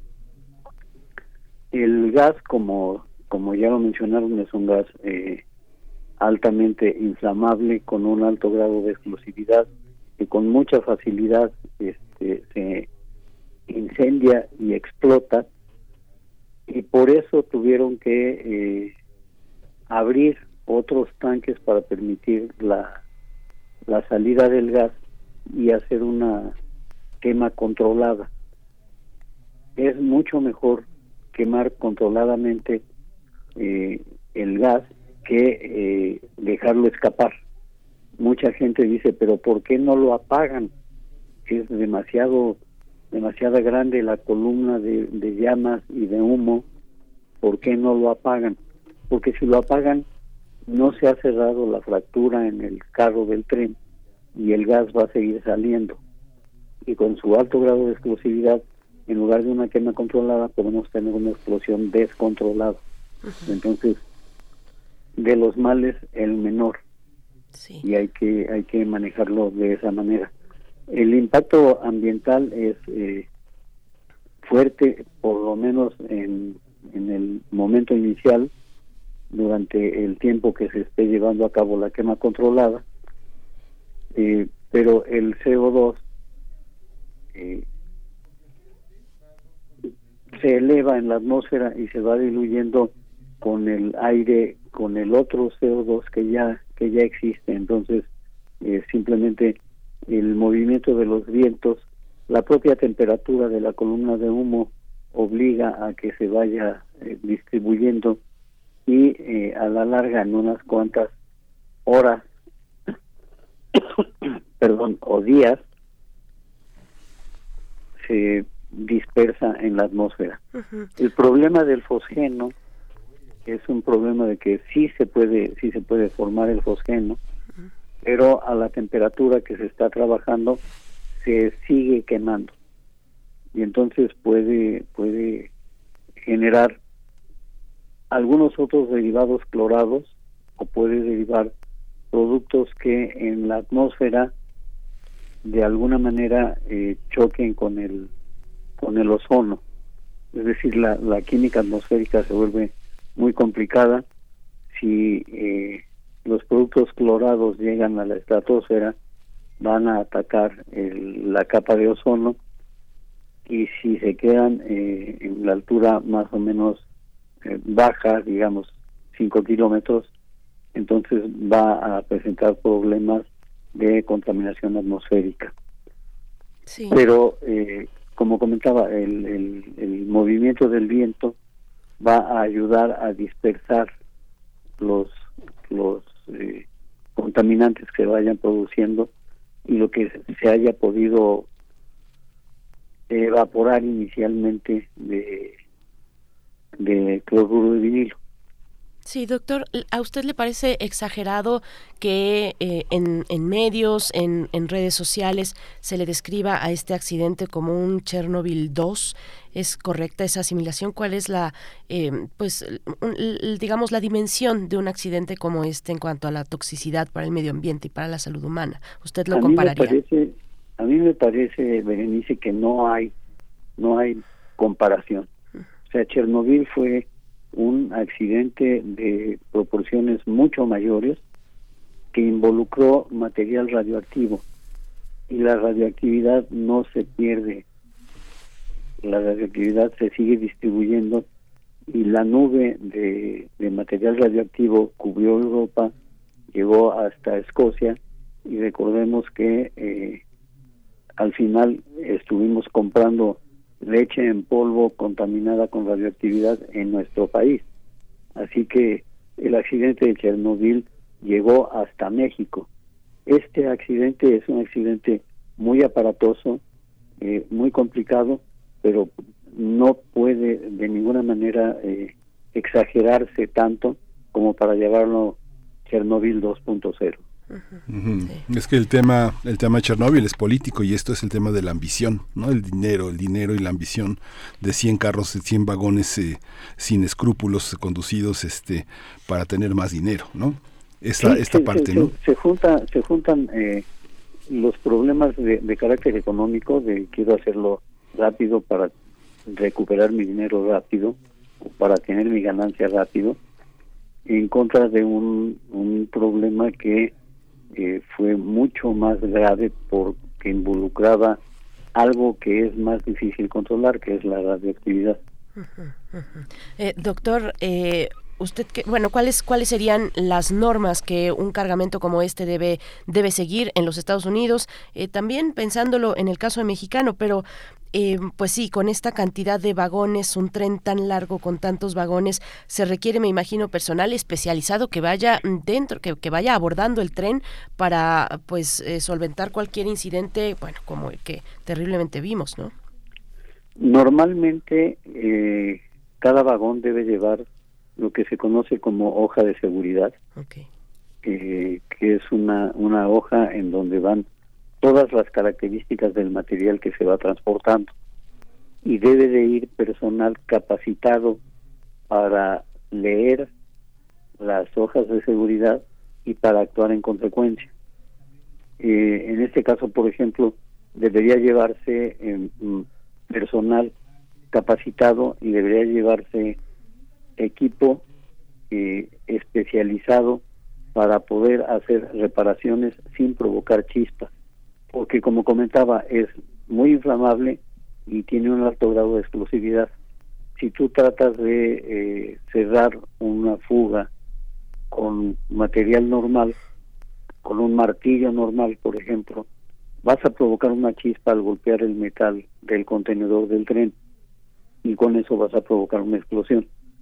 Entonces, eh, seguramente no llevaban este tipo de material y por eso en lugar de intentar eh, la fuga, lo cual además es sumamente difícil y complicado, eh, prefirieron la quema controlada. Además, hay que hacer notar que el cloruro de vinilo es un gas más pesado que el aire y en consecuencia se deposita en las capas bajas de la de, de la tierra, es decir, a nivel de piso y de ahí va subiendo y entonces eh, es muy fácil que la gente eh, tenga problemas de asfixia porque se desplaza al oxígeno. caso contrario al, al, gas normal que tiende a subir hacia, hacia las capas superiores de la atmósfera. El cloruro de vinilo tiende a quedarse a nivel de, de piso, a nivel de donde estamos los humanos y los animales. Esta parte esta parte del control, eh, en el caso de Estados Unidos parecería muy reglamentada porque además los sindicatos son poderosísimos en el transporte, sobre todo en el transporte por carreteras.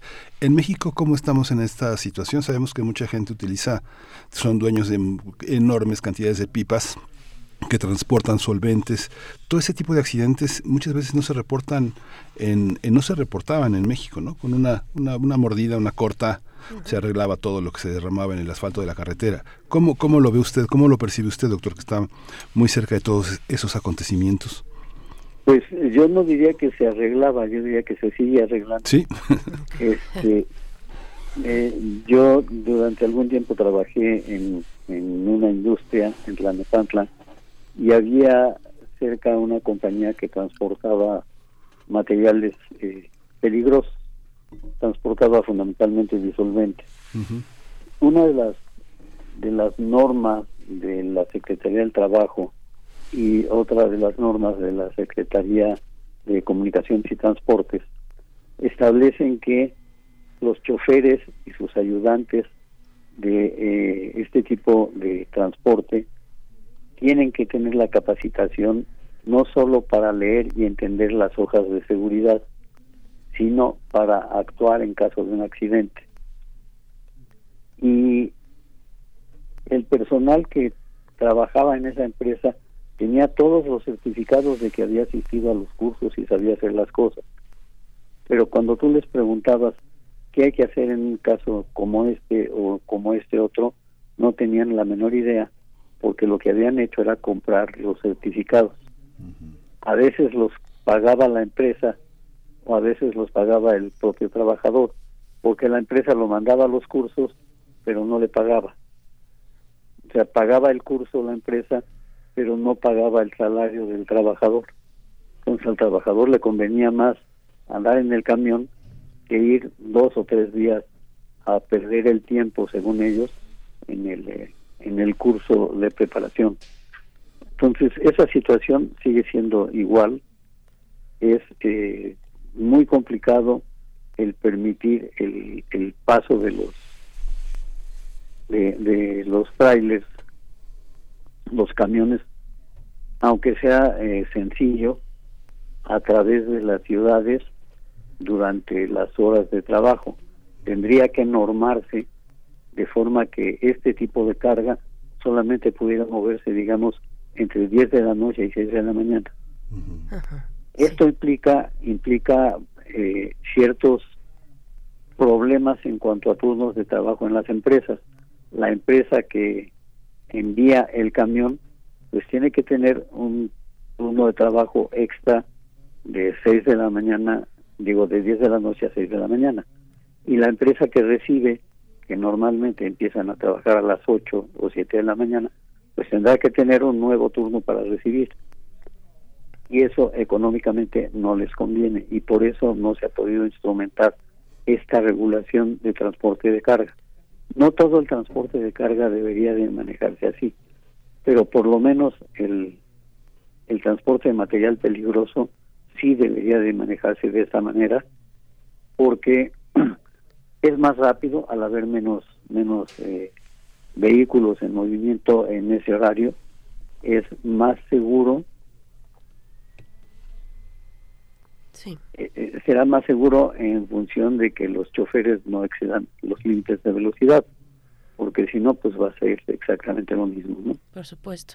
Doctor, bueno, pues vamos al cierre, pero no, no, nos, no, les, no le hemos preguntado eh, sobre los efectos en la salud, en la salud humana, del cloruro de vinilo. Este, este gas está asociado a, algún tipo de cáncer eh, que a qué se exponen las personas pues que precisamente estuvieron expuestas a este gas cuáles son los impactos en la salud no se tienen no se tienen eh, datos registrados sobre el, el daño a largo plazo que pudiera haber y es que una de las razones es que como desplaza el oxígeno lo que produce con mucha rapidez es asfixia Entonces la gente muere asfixiada.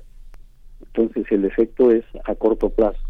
Estar eh, respirando eh, una buena cantidad de, de este gas que lleva a la muerte por asfixia. Y entonces pues ya no hay manera de hacer estudios sobre la posibilidad de que sea cancerígeno, teratogénico, eh, qué tipo de otros otros problemas podría provocar, porque la gente no puede resistir. No hay manera de, de, hacer eh, pruebas, o al menos hasta el momento no se conocen pruebas a largo plazo que impliquen este tipo de, de problemas. Se hacen las pruebas con animales, pero los animales mueren asfixiados antes de poder tener datos datos concretos. Entonces, eh, la medida de evacuar fue una medida muy adecuada, muy muy eh, eh, lógica. Se tienen modelos computarizados que nos hablan de el tamaño de la columna de humo, de el tamaño de la fuga en los contenedores, de la dirección del viento para saber eh, qué tanto tenemos que evacuar, qué, eh, de qué tamaño tiene que ser el radio de la evacuación, cuándo puede regresar la gente a sus lugares y eh, tener la seguridad de que no haber problema. Usualmente lo que se hace es, a medida que va pasando el tiempo, se toman muestras a diferentes alturas eh, digamos, a, a nivel del piso, a medio metro, a un metro, a metro y medio, a dos metros.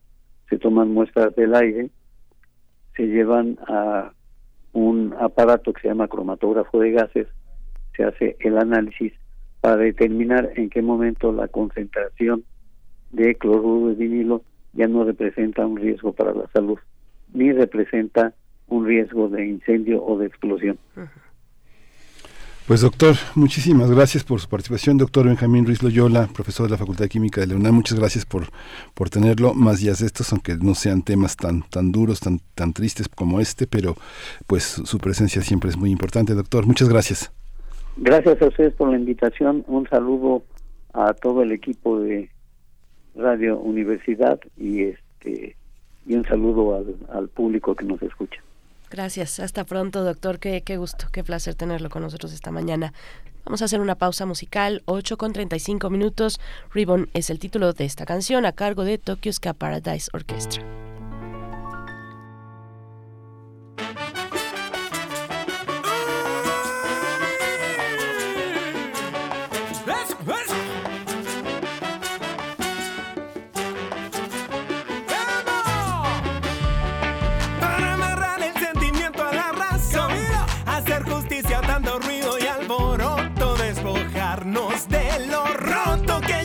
Y cargarnos uno al otro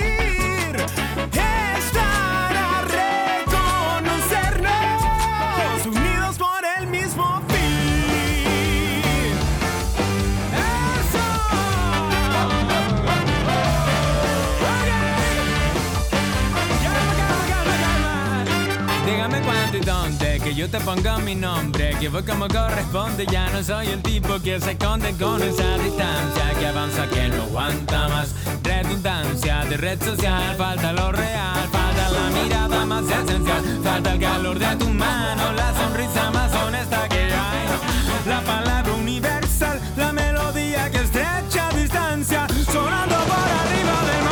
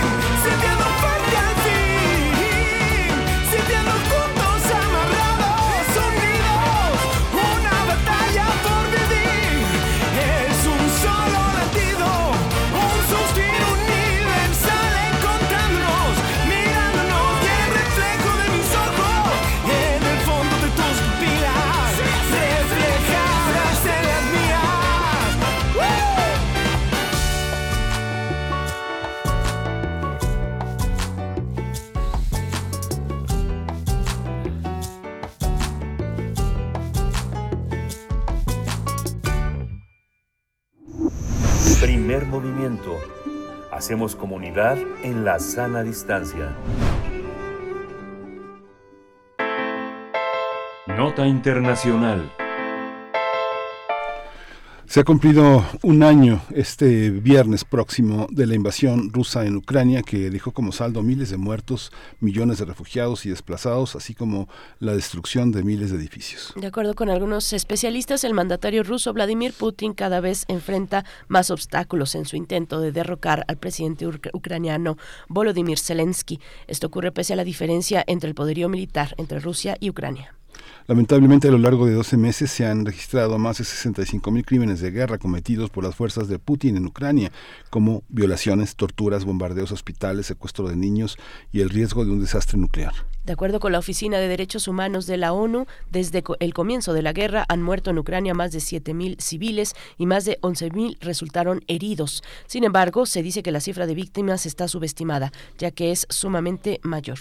El ACNUR informó que más de 18 millones de personas abandonaron el territorio ucraniano, lo que supera el 44% de la población, que hasta 2021 contaba con 41 millones de habitantes. Mientras que la cifra, cifra de desplazados internos se ubica en torno a los 5,3 millones. Además, el gobierno ucraniano señala que más de 14 mil niños ucranianos fueron obligados a ser adoptados en Rusia.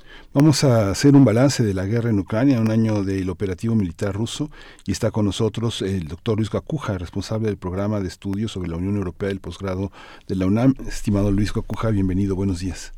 ¿Qué tal? Muy buenos días, Berenice Miguel Ángel. Un saludo cordial a, todos y al auditorio. Gracias, doctor, por, por, tu generosidad de estar una vez más con nosotros. Eh, pues, ¿cómo, ¿cómo se ve el panorama? ¿Cuál es el balance a un año? Parece que a un año precisamente se abre un, un, un, nuevo, un nuevo momento con lo que recientemente ha declarado Vladimir Putin. Pero, ¿cuál es el balance de este año? Bueno, el balance pues no es no es halagüeño, ¿no? Es un balance bastante eh, complejo. Eh, de por sí ya el mundo vive bastantes incertidumbres, bastantes situaciones críticas como lo es el cambio climático, la desigualdad, eh, los efectos de la, de la pandemia, la inflación generalizada y ahora este conflicto que se ha extendido, hay quienes advertíamos que eh, que no sucedería, al final sucedió, y, em, y al igual que la pandemia que tomó por sorpresa em, y, desveló las, em, la fragilidad eh, de, los sistemas de prevención, bueno, pues esta invasión rusa de Ucrania poco también ha, ha mostrado las debilidades de un sistema multilateral ya maltrecho, ha evidenciado las carencias de, una Europa carente de, liderazgos y lo que ha evidenciado también pues es eh, que con el paso de los de los meses pues el asunto no puede reducirse a una simple confrontación a una simple em, eh, hostilidad entre eh, Rusia y Ucrania sino que va más allá. Está en juego el modelo occidental para Europa hay quienes dicen que es una cuestión de supervivencia en cuanto al proyecto comunitario, eh, pero también está el asunto de la polaridad entre eh, el modelo occidental estadounidense frente a, a, lo demás, y eso lo demás eh, podemos hablar de Rusia, pero también de China, y en medio, bueno, pues lo, más lamentable es que sigue muriendo gente, sigue muriendo gente eh, inocente, las condiciones en Ucrania en cuanto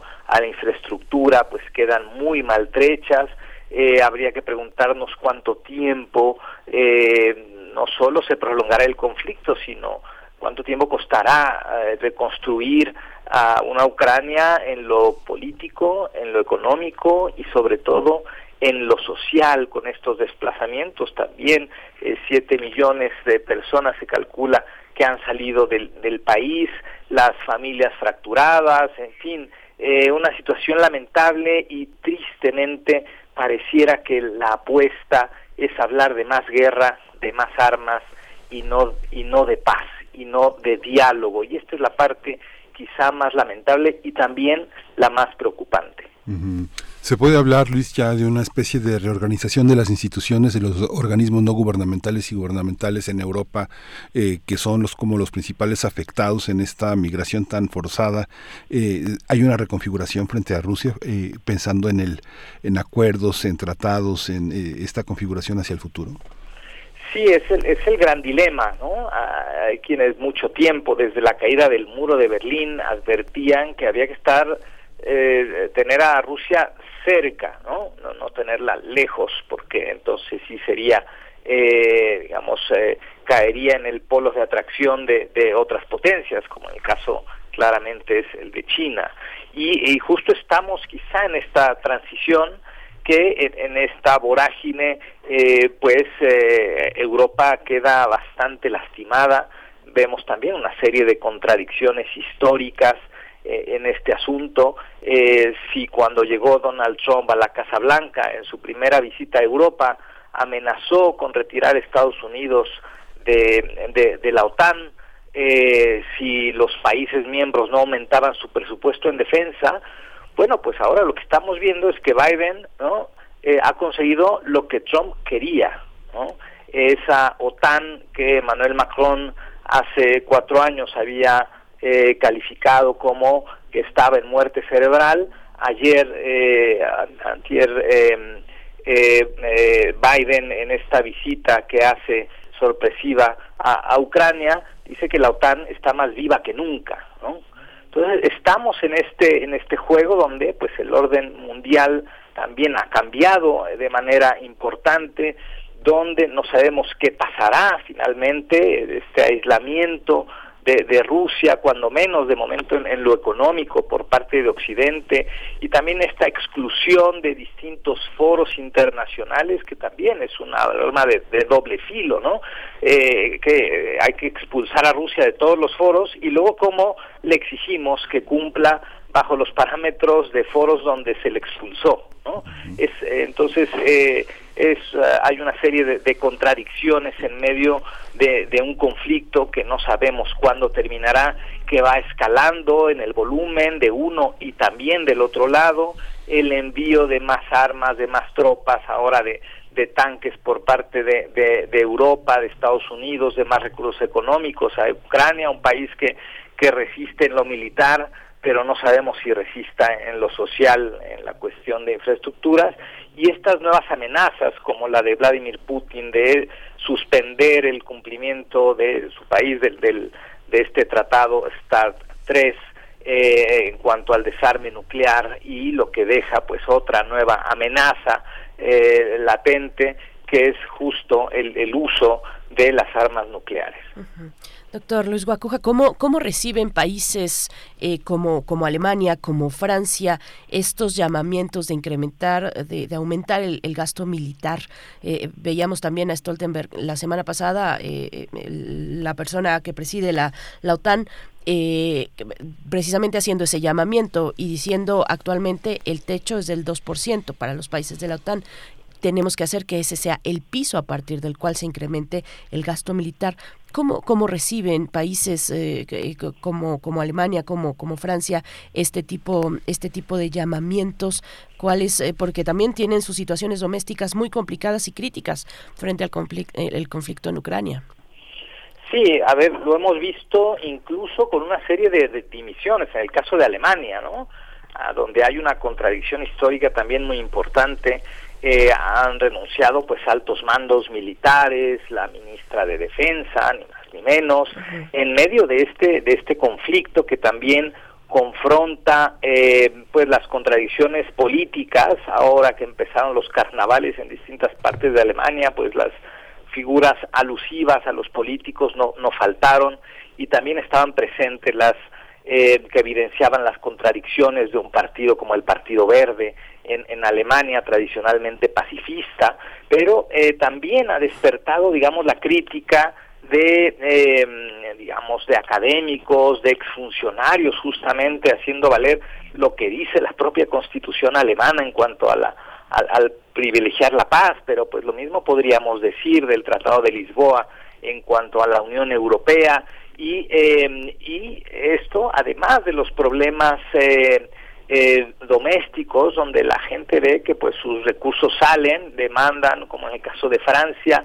eh, que podrá estar justificado por un lado el aumento de la edad para, para pensionarse mientras a la gente no, no, no le alcance el dinero para llegar a fin de mes, mientras aumenta el costo de los energéticos y ven que sus gobiernos están enviando armas y dinero a Ucrania cuando al mismo tiempo nos enteramos de que hay eh, o sigue habiendo corrupción en Ucrania y de repente desaparecen esos recursos o desaparecen las armas y ya aparecen como en el caso de, de, de, eh, de Murcia hace un, par de días armas que tenían como destino Ucrania de repente aparecen en otro sitio.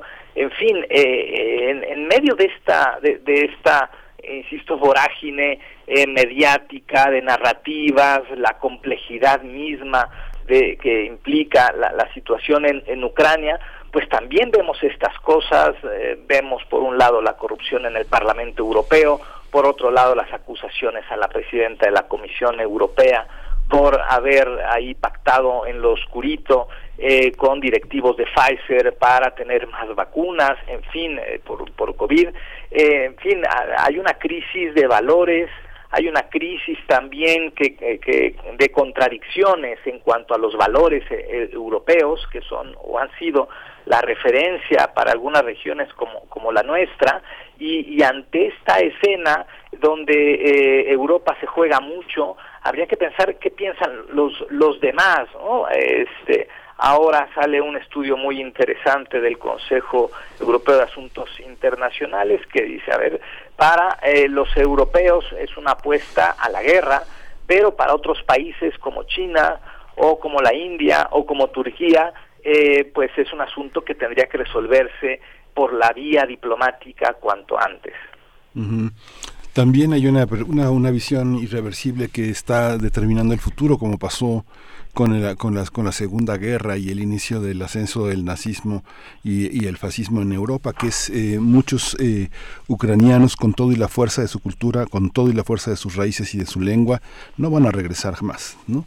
Hay países de una enorme hospitalidad que reciben a la cultura ucraniana porque tienen en sus bases una cultura judía, una cultura, una cultura que, que está en, el, en la Europa y que se corresponde con lo que los ucranianos traen consigo mismos, ¿no? ¿Qué, ¿Tú cómo lo ves, Luis? Este, Luis? Sí, sí, por supuesto que, que está esta, esta situación que, que, también encierra distintas contradicciones. Una de ellas es el tratamiento que han recibido los, los ucranianos, ¿no? frente a, a, quizá a ucranianos pero con piel de color oscura ¿no? Uh -huh. eh, o este o los africanos o los árabes, los que huyen de otros conflictos, porque también en este año Ucrania se ha convertido en el monotema, como si no hubiese otros conflictos en Palestina, en Yemen, en distintas partes del mundo donde los, los muertos y las vidas pues tendrían que valer lo mismo y los refugiados también, ¿no? Eh, y no llegar a ese extremo como llegó a ocurrir en Polonia, ¿no? Hay que privilegiar a los rubios y de ojos claros porque se parecen a nosotros, ¿no? Que es lo que se, se decía entonces. Entonces aquí estamos eh, eh, ante una serie de, de, contradicciones también muy interesantes en un momento particularmente complejo. Qué duro lo que comentas, doctor Luis Guacuja, es evidente, lo, lo hemos dicho, se, se dice en algunos espacios, en algunos medios, pareciera que si un conflicto que se encuentra del otro lado del mundo no nos afecta en el alza de precios, por ejemplo, en el precio de los combustibles, pues no ponemos, no fijamos atención en él, aunque las víctimas sean igualmente eh, dignas y valiosas que, en cualquier otro conflicto. Doctor Luis Guacuja, el, el día de ayer, y, y pasando a, a otro, a, bueno, a una cuestión muy puntual que te pregunto, ¿cómo viste el día de ayer este mensaje de Vladimir Putin ante el, Parlamento. Eh, ¿Cuál fue, eh, bueno, pues eh, este, este mensaje donde dice vamos a suspender, vamos a suspender, no a eliminar, sino a suspender este programa de control, de control nuclear, de control de armas nucleares que tiene Rusia con Estados Unidos? ¿Cómo lo viste? Este programa que es, es START por sus siglas, ¿no?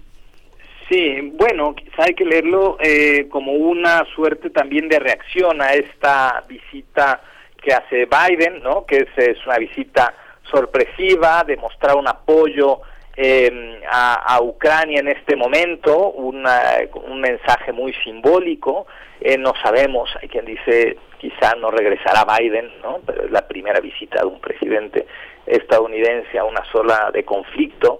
Eh, eh, y, esta reacción en dos eh, en dos em, eh, en, dos escenas ¿no? la primera ante ante la Duma ante el Parlamento Federal ruso y la segunda en una suerte de conferencia de prensa ensalzando también ¿no? esto que es ha sido para Putin esta justificación entre muchas comillas de esta operación militar en Ucrania la, la, la historia donde eh, trata un Vladimir Putin de reivindicar que Ucrania es parte de, de, Rusia y de la historia. Em, y, eh, y por otro lado también haciendo una crítica a los valores occidentales y ensalzando unos valores muy propios de la extrema derecha europea, o de la extrema derecha mundial, ¿no? contra la xenofobia, eh, perdón, contra la, la, este, contra la comunidad LGBT, contra eh, estos eh, progresismos y defensa de, de derechos, en, en, que sobre todo en Europa se han se han defendido y y entonces defiende también un modelo, un modelo de nación bastante conservador, bastante tradicional y eh, no sé hasta dónde una suerte de, coqueteo, ¿no? Y después eh, pidiendo hurras a los a los combatientes y anunciando más operaciones eh, militares, ¿no? En, en, Ucrania se han intensificado en las últimas horas los ataques, los bombardeos. Es una situación bastante compleja que si la apuesta es a ver quién gana y quién pierde, en, esta reducción de, del, del análisis hay también muchos riesgos, porque la solución no es esa, está en riesgo muchísimo, está en riesgo el propio multilateralismo. Ahora, una de las grandes paradojas es que pareciera que hablar de paz es incorrecto, ¿no? Y, y ya hay quien ah, todavía va más lejos y dice la neutralidad es neutralidad prorrusa. Bueno, ya estamos en un momento donde pues eh, quizá habría que que citar una y otra vez a alguien como Jürgen Habermas, ¿no? Eh, Habermas, que, que nos dice, a ver, eh, tampoco em, eh, se puede arrinconar a Putin porque se volvería más imprevisible, ¿no? Y, y, por otro lado, pues también hay que ser prudente frente a las fuertes reacciones emocionales.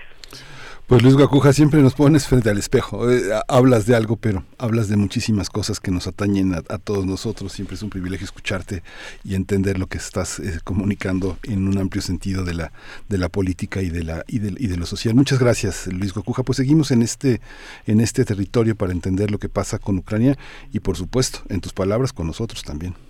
Claro que sí, muchas gracias a, ustedes. Hasta pronto, doctor Luis Guacuja, responsable del programa de estudios sobre la Unión Europea del posgrado de la UNAM. Son las 8 con 57 minutos. Radio Nicolaita, nos despedimos de ustedes. Seguimos aquí en primer movimiento en www.radio.unam.mx. Les vamos a dejar con un poco de música para hacer una pausa, un respiro y después la pausa de la hora. Se trata de Serenata Rap con mm, Giovanotti, es lo que vamos a escuchar y después al corte.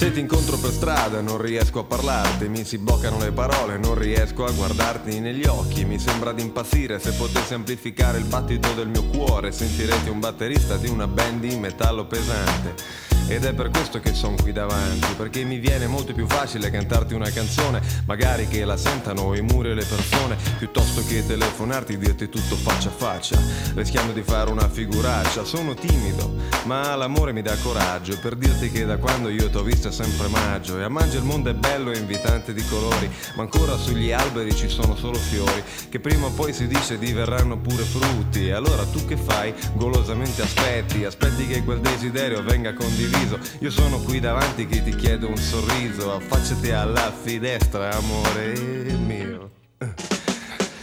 Affacciati al balcone, rispondimi al citofono. Sono venuto qui col giradischi e col microfono Insieme al mio complesso per cantarti il sentimento. E se tu mi vorrai baciare sarò contento. E questa serenata è la mia sfida col destino. Vorrei che per la vita noi due fossimo vicino Una serenata rap. Per dirti che di te Mi piace come mi guardi, mi piace come sei con me. Mi piace quel tuo naso che si intona con il mondo. Mi piace il tuo sedere così rotondo Da rendere satellite ogni essere vivente. Mi piaci perché sei intelligente, si vede dalle tue mani come le muovi, mi provochi pensieri e sentimenti sempre nuovi nei tuoi fianchi.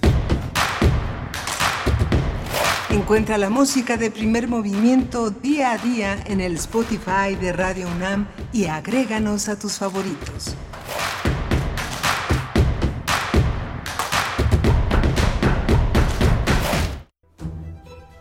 Franco Sefirelli. Entre el cine y el teatro. el cine y el teatro. 100 años de su nacimiento. La ópera se convertiría en punto de partida de muchas de sus películas, con grandes de este género como Plácido Domingo y Teresa Stratas. Son aclamadas La Traviata, de 1982, Caballería Rusticana, de 1982, y Otelo, de 1986. En lo relativo al teatro, ya a finales de la década de los 40, se atreve a llevar al escenario obras de Shakespeare, Tennessee Williams y Anton Chekhov. Franco Sefirelli. Franco Sefirelli. Entre el cine y el teatro. 96.1 FM. Radio UNAM. Experiencia sonora.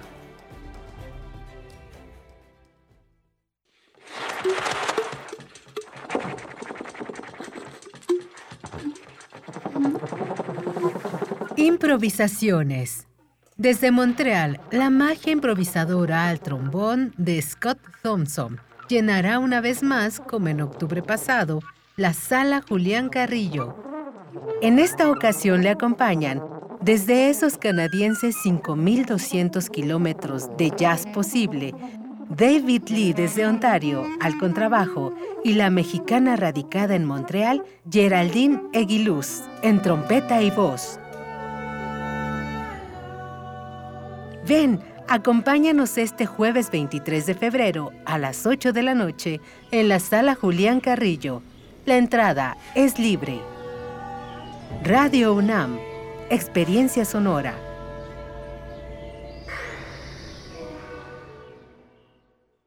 Yo soy de esa generación que entró a trabajar en 2012, cuando el último gobierno neoliberal legalizó que grupos empresariales subcontrataran gente, el outsourcing. Cuando yo llegué a este call center me la pasé muy mal, la peor chamba que tuve. No respetaban tus bonos, el derecho de antigüedad, la pensión y te daban tres minutos para ir al baño. Pero cuando Morena anunció en 2021 que iba a poner fin a estas prácticas, sentí que se hizo justicia.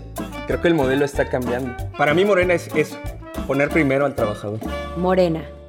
Yo tramité mi INE en México. Y yo en el extranjero. Mi INE es muy confiable porque tiene elementos que la hacen muy segura y es gratuita. La mía también. Con mi INE puedo votar, identificarme y hacer trámites bancarios en todo México. Con la mía también. Si tienes algún familiar o amistad que viva fuera del país, recuérdale que la INE del extranjero tiene el mismo valor que la de México y es válida para votar, identificarse o hacer cualquier trámite en territorio mexicano. Mi INE es mi voz en México. Y en el extranjero.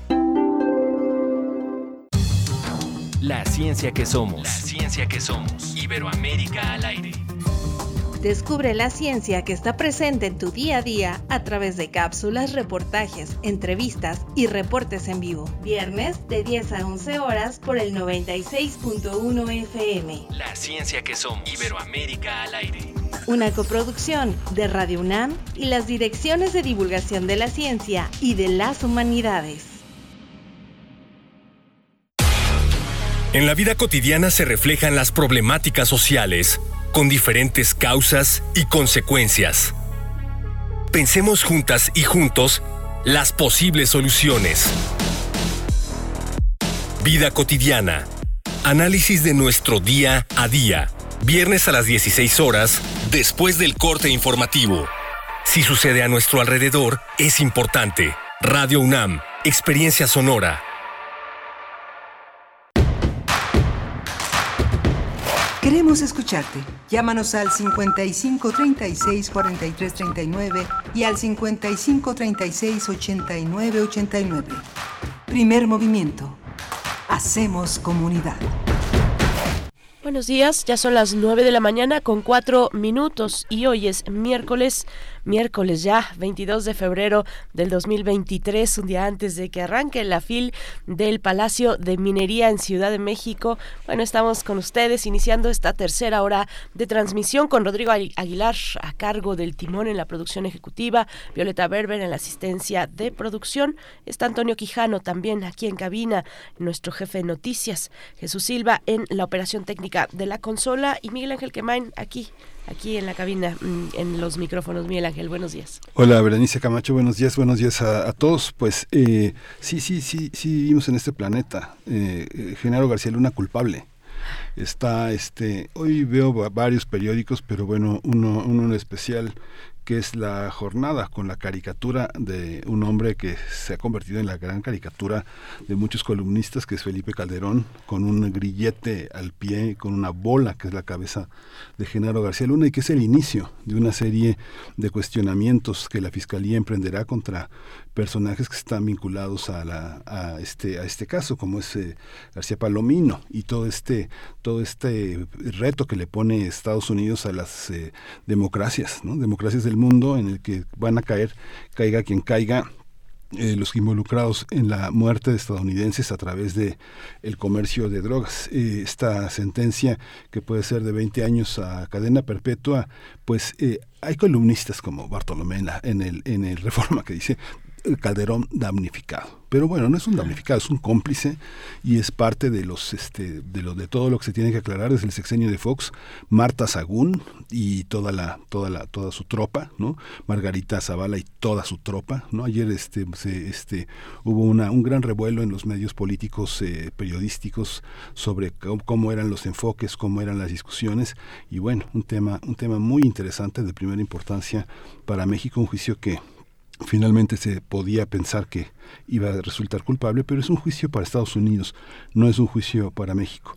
Pero empiezan muchas cosas importantes eh, en este país. Sí, ¿tú cómo viste? Sí, no, desata, me parece, pone un punto inicial a un, a un proceso social, me parece. Vamos a ver cómo vamos metabolizando lo que pues lo que ya se confirma con, con esta decisión del jurado que es, es muy duro, ¿no? Claro que muchos se, alegraban, salían, digamos, en sus redes sociales o en cualquier conversación, a, pues con un ánimo pues festivo incluso, ¿no? Eh, saludando, celebrando esta, esta decisión que se da en la justicia estadounidense, pero, pero voltear atrás y ni siquiera tan atrás, ¿no? Saber dónde estamos ahora, de dónde venimos, eh, hacer, no sé si, si, si la audiencia, si ustedes hicieron un recuento de lo que esto significó, de lo que esto significó, de lo que esta farsa nos ha dejado, es muy duro, es muy duro que el encargado de la seguridad pública durante la eh, guerra contra el narcotráfico fuera parte de de, de, de, un, de, un, cartel. Es algo muy duro, ¿no? Donde nos deja pensar en todo lo que hemos venido arrastrando, en las personas desaparecidas, en los desplazados, en las fosas, en toda esa violencia que hemos, que hemos vivido, que, que, la traemos todavía, eh, las, las masacres, las ejecuciones extrajudiciales. Vaya, voltear y, y, ver que, que, efectivamente eran parte de lo mismo, pues es muy duro. No sé cómo lo vamos a metabolizar, pero eh, bueno, a mí mí ya me dolía mucho. Ojalá sea con, justicia, pero es que no, no parece, ¿no? ¿Dónde está el fiscal Gertz? ¿Dónde está eh, pues la, la, la, diligencia que debería tener frente a un caso como este? Ayer mismo entrevistaban a al director de, la UIF, eh, Pablo Gómez, y hablaba de eh, los digamos de una decisión judicial que se le dio ayer mismo a la esposa de García Luna para poder liberar fondos. Ayer mismo, aquí en México, jueces mexicanos. Entonces, pues es muy complicado, ¿no? Es, es, es complicado ver en qué, en qué nos metieron, en qué todavía seguimos metidos y que no haya justicia. Pues sí, o sea, inaudito, Sí, lleno de operadores, lleno de operadores en todas partes.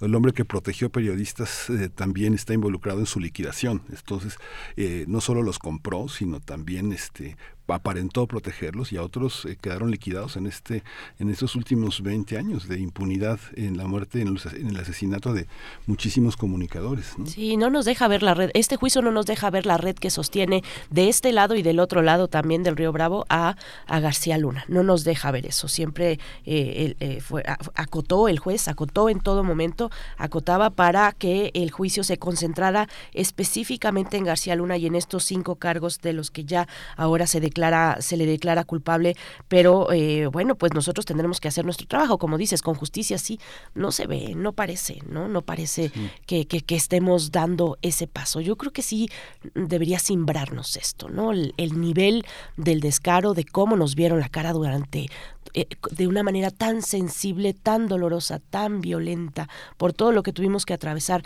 cercanos o, menos cercanos, digamos, a los puntos más, más concentrados de la violencia, todos, todos la sufrimos de alguna u otra manera, con el miedo, con el temor a salir a las calles, simplemente a caminar por las, por las banquetas, ¿no? 18 años.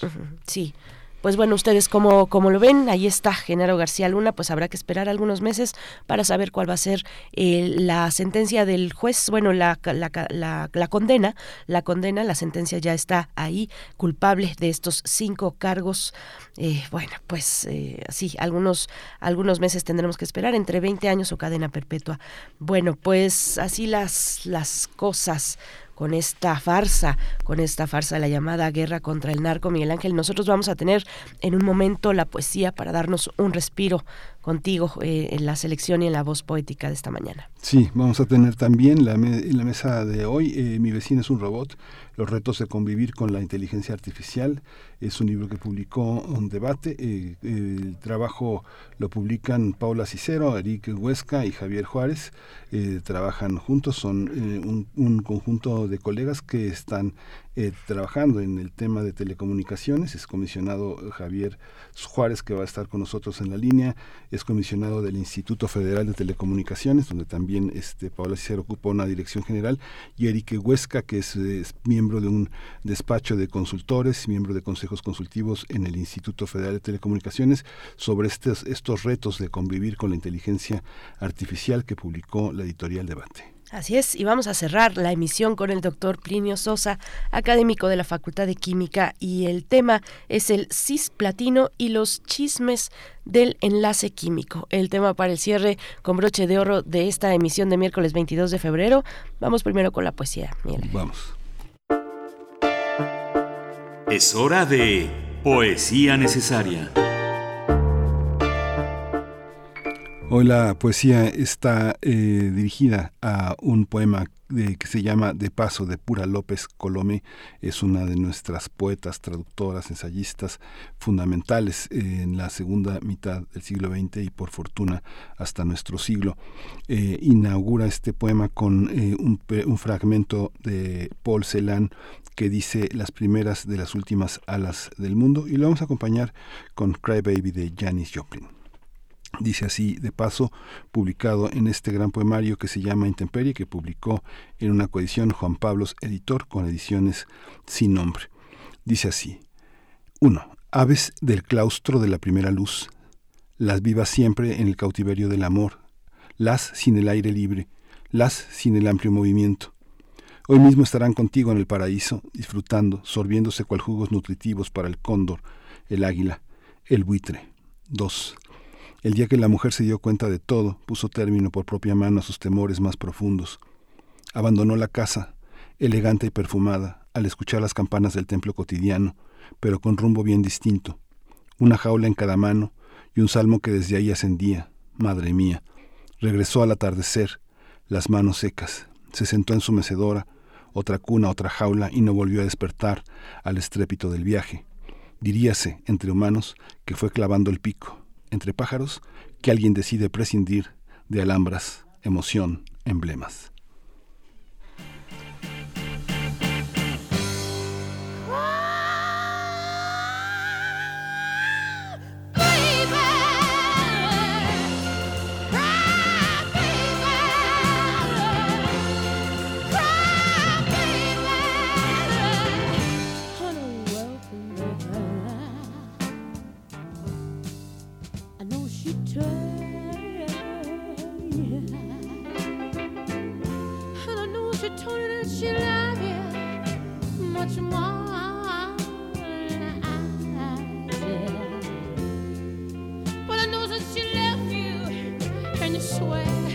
You just don't know why.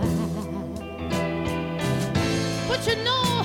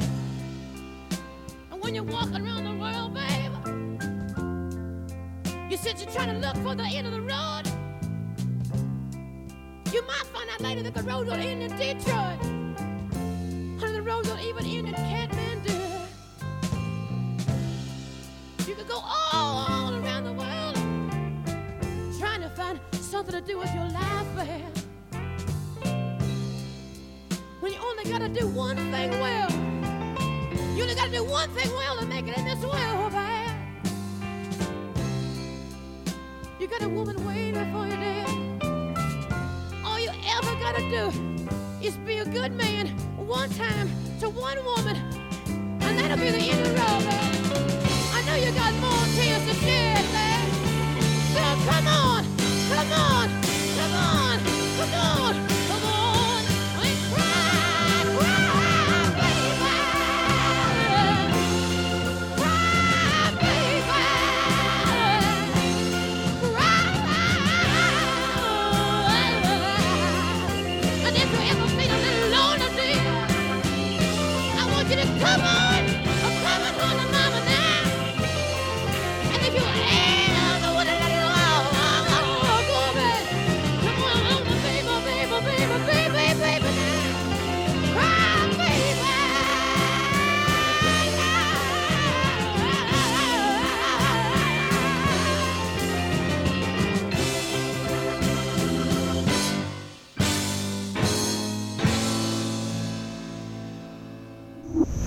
Primer movimiento.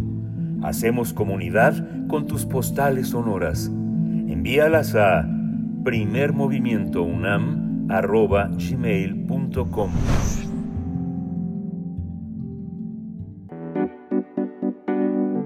La mesa del día. Desde hace décadas la sociedad se ha preguntado si en el futuro las máquinas desplazarán a las personas para realizar diversas actividades. Esta situación ha generado preocupación, debido a que la gente cree que perderán su empleo con tal de que las empresas ahorren recursos. También preocupa saber si los sistemas inteligentes llegarán a ser más inteligentes que los seres humanos y las máquinas si podrían llegar a dominar el mundo. Estos cuestionamientos surgen gracias al papel que ha tomado la inteligencia artificial, ya que transformó la idea de que la humanidad es superior y de que es el único en resolver los problemas. Pese a los grandes beneficios que ha aportado a nuestras vidas, también la sociedad cuestiona cómo se convivirá con las máquinas o cómo convivimos ya con ellas, producto de la inteligencia artificial. Para abordar este tema, Paola Cicero, Eric Huesca y Javier Juárez coordinaron el libro Mi vecino es un robot, los retos de convivir con la inteligencia artificial que está bajo el sello de la editorial Debate. En esta obra, decenas de expertos de primer nivel, provenientes de diferentes campos, analizaron cada una de las fortalezas y debilidades que provocará la inteligencia artificial. Así que a lo largo de 254 páginas se analizó cómo afectará a México, cómo se irá inmiscuyendo en nuestras vidas y cómo podemos usarlo a nuestro favor. Pues vamos a conversar con los autores, con dos de ellos. Vamos a conversar sobre este libro con Eric Huesca, físico de la UNAM, doctor en inteligencia artificial por la Universidad de California en Berkeley. Actualmente eh, preside la Fundación para el Conocimiento y la Cultura Digital, es socio de un despacho de consultores y miembro de diversos consejos consultivos en el Instituto Federal de Telecomunicaciones. Eric Huesca, bienvenido, buenos días. Buenos días, eh, gracias por la invitación. Buenos días, bienvenido Eric Huesca. Eh, te saluda Miguel Ángel Quemain, Berenice Camacho de este lado. También nos acompaña Javier Juárez. Él estudió ingeniería en electrónica y comunicaciones en el Instituto Tecnológico y de Estudios Superiores de Monterrey. Obtuvo maestría en tecnologías de información y administración en el ITAM y la maestría con especialidad en redes y sistemas de información para las empresas en la Escuela Nacional Superior de Telecomunicaciones de Bretaña, en Francia. Es comisionado del Instituto Federal de Telecomunicaciones con mucho gusto también te saludamos, Javier Juárez. Bienvenido a Primer Movimiento. Buenos días. Buenos días, Berenice, Miguel Ángel. Un gusto estar aquí con ustedes. Buenos días eh, a, los dos. Empezamos con Eric. Eric, ¿cómo, cómo está eh, organizado el libro? Tiene amplias secciones en las cuales aparentemente cabe todo lo que tendría que preocuparnos por el momento sobre la inteligencia artificial. Cuéntanos cómo está concebida esta edición, este libro y este tema. Mira, eh, está concebido de entrada en en un primer capítulo que es eh, qué son los datos y para qué sirven ahora, porque estos sistemas de inteligencia artificial que tienen muchas veces más de mito que de realidad, eh, están basados en la recolección, en la amplia recolección de datos. Después, eh, el libro va más sobre diferentes aplicaciones donde la inteligencia artificial ya está conviviendo con nosotros, como podrían ser los autos autónomos, eh, los problemas de discriminación a personas con discapacidad y justo también un, punto importante en la parte del periodismo, cómo la inteligencia artificial eh, puede crear notas falsas o puede sustituir muchos, probablemente sustituya muchas de las funciones que hoy se hacen en la parte del periodismo, y luego al final el libro ah, termina con reflexiones sobre la parte de legislación, la parte filosófica de dónde está fundada la inteligencia artificial y las probabilidades de eh, qué tanto van a sustituir trabajos eh, arduos como la albañilería o la parte del campesino y más bien discutir que en realidad la inteligencia artificial puede sustituir eh, trabajos más elaborados como los de abogados o ingenieros. Y ese es donde está más el foco, donde más el capitalismo pretende eh, usar este tipo de, sistemas para ah, cambiar las profesiones que hoy estamos teniendo. Y por último, una narración de un día con la inteligencia artificial. Es más o menos la organización del libro, que aborda estos temas, eh, digamos, orales en nuestra sociedad actual.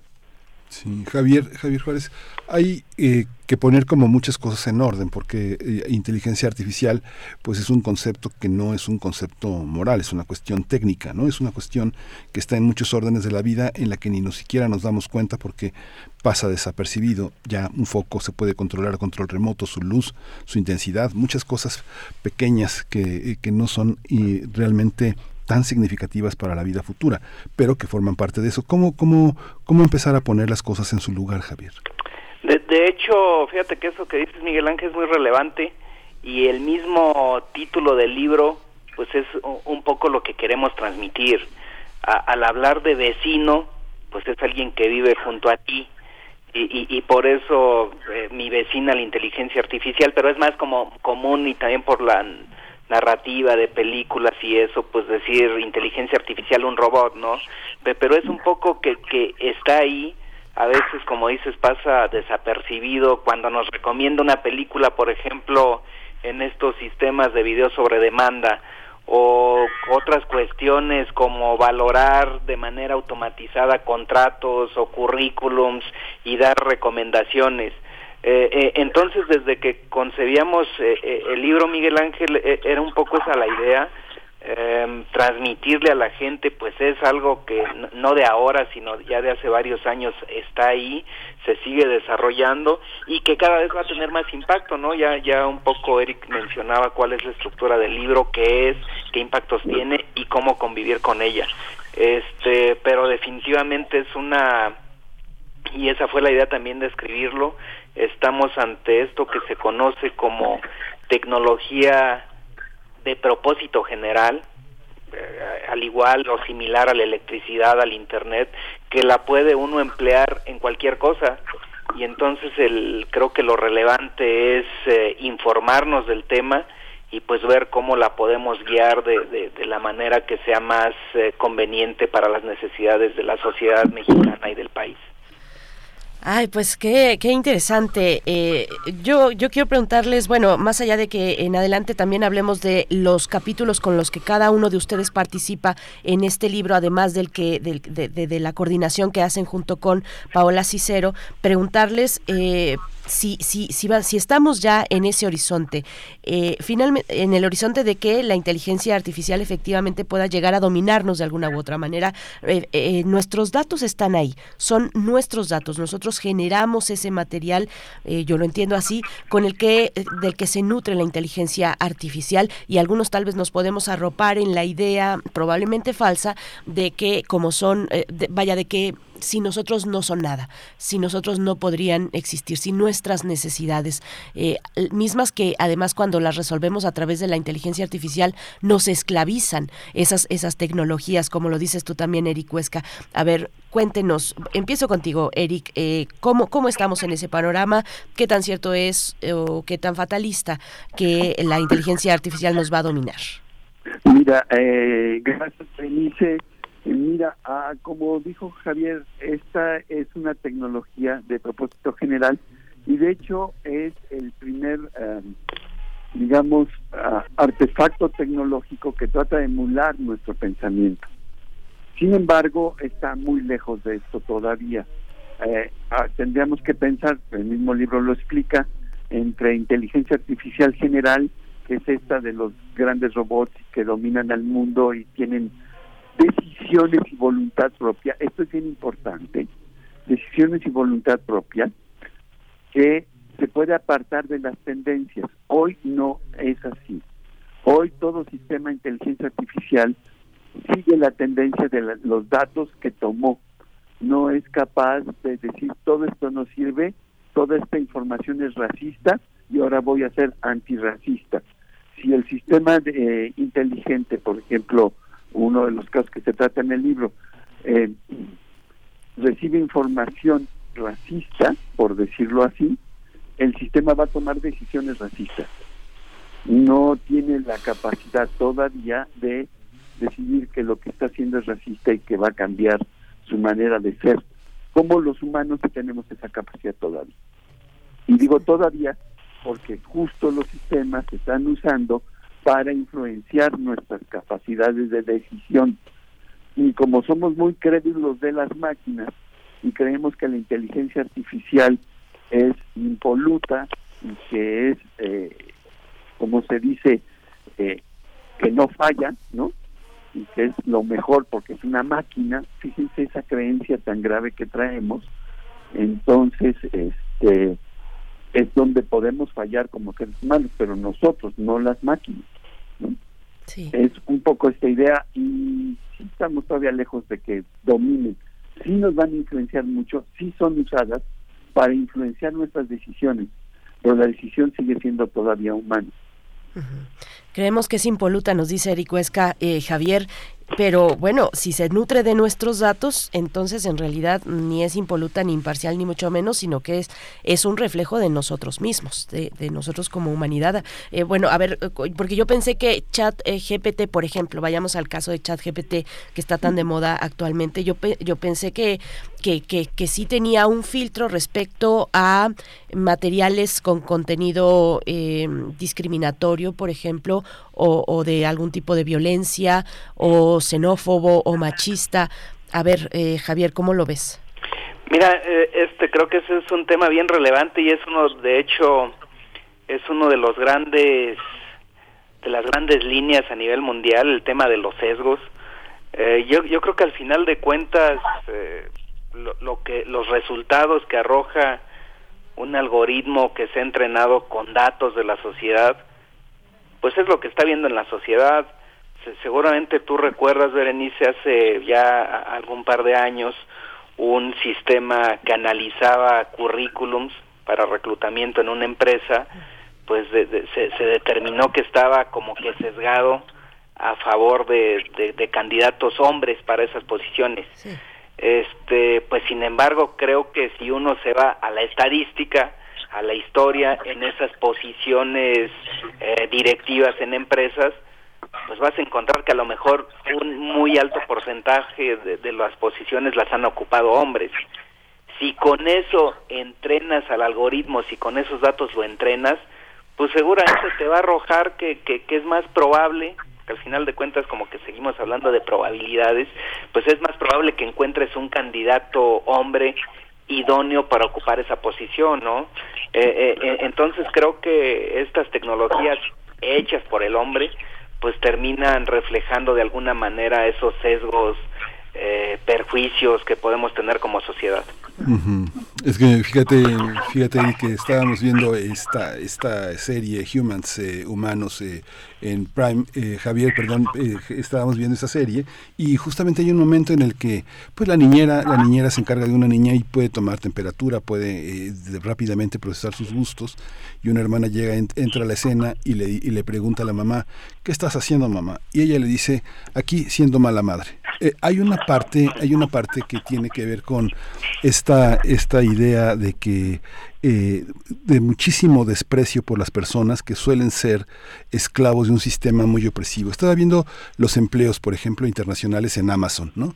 En Amazon, un jefe de recursos humanos que puede ganar 150 mil pesos está a cargo, se- le piden que por favor trabaje 10 horas de pie en un piso controlando que las personas sigan las instrucciones, que las entiendan y las sigan.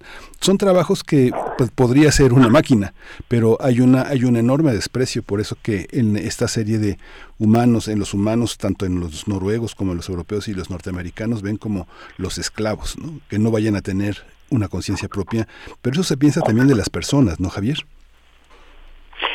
Yo, creo que al final de cuentas, a ver, eh, en términos de, de qué se trata la tecnología, la tecnología debería de ser idealmente lo que nos permite cerrar la brecha entre un una actualidad que tenemos y la sociedad ideal a la que quisiéramos llegar. Yo, yo, yo creo que per se no, es- no está mal tener todas estas herramientas, por supuesto que no. Si esto nos va a permitir diagnosticar enfermedades de cáncer, por ejemplo, de manera mucho más efectiva y rápida, pues está bien que podamos tener eh, eh, eh, esos diagnósticos de manera muy oportuna, ¿no? Pero también, pues ciertamente, y no solamente en esta tecnología, sino en otras, pues existe este concepto del uso dual. O sea, lo podrías utilizar para cosas buenas, para cosas positivas o para cosas negativas. O sea, si, si también con todo ese nivel de conocimiento puedes inducir, por ejemplo, comportamientos de las personas y digo y no, y no, te estoy hablando de cosas de ciencia ficción ya ya ha habido casos eh, que han trascendido por ejemplo para incidir en, en, votaciones en ciertos países si utilizas la tecnología para ese tipo de, de, de actos para ese tipo de manipulaciones pues creo que justamente estamos atentando contra libertades de, de, las personas. Y a nivel internacional pues es el tema que se está debatiendo Miguel Ángel a través de este por ejemplo este instrumento que aprobaron los 193 estados miembros de la UNESCO en noviembre del 2021 pues es la, una recomendación para la ética en la inteligencia artificial y justamente lo que se está viendo es que pues estos desarrollos tecnológicos no vayan en contra de, de, libertades, de derechos humanos en general de las personas, ¿no? Justamente, Eric, eh, en, torno, en, el, en, el, en el concierto de lo que dice mi compañera Berenice Camacho Noam Chomsky, declaraba ayer que este eh, el chat GTP GPT es un plagio de alta tecnología.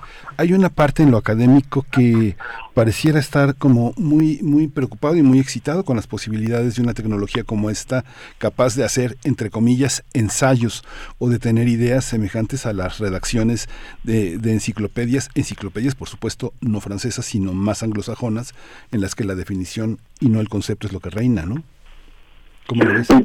En, efecto, mira, de hecho, Chomsky habló cuerdamente en la idea de que esta tecnología lo que encuentra son regularidades en el mundo de, datos. Y sobre ese puede crear, si llamamos crear, o puede copiar más bien en esta idea eh, ciertas tendencias y hacerte música y todo, toda esa parte que Chat GPT causó furor en los últimos dos meses, porque nos podía hacer un ensayo, podía hacer una canción, podía tocar como mariachi. En efecto, todo esto es nada más una copia, y es una copia de lo que ya está. La parte creativa es lo que va a distinguir, y ese es ahora el reto en las universidades, por ejemplo. Ese es el reto en la educación, el volver a hacer que la gente piense y no copie. Pero eso lo venimos haciendo desde hace mucho, con las estampitas de la esquina de la papelería los niños copiaban las monografías. Pues desde ese entonces está eso, ¿no? El cut and paste de las... Eh, por ahí decían que una tesis de licenciatura eran tres cut and paste y una tesis de doctorado eran 200 cut and paste. O sea, necesitamos buscar realmente el cambio de la creatividad en el ser humano. Esta herramienta le va a servir, como dice Javier, de propósito general para una cosa u otra o el intermedio. Y aquí quiero poner este concepto. Estamos muy liados últimamente con la visión eh, extremista de unos y ceros digital de la sociedad. O es malo o es bueno. ¿Y qué tal si es medianamente bueno y medianamente malo? O medianamente malo y muy bueno en otra parte.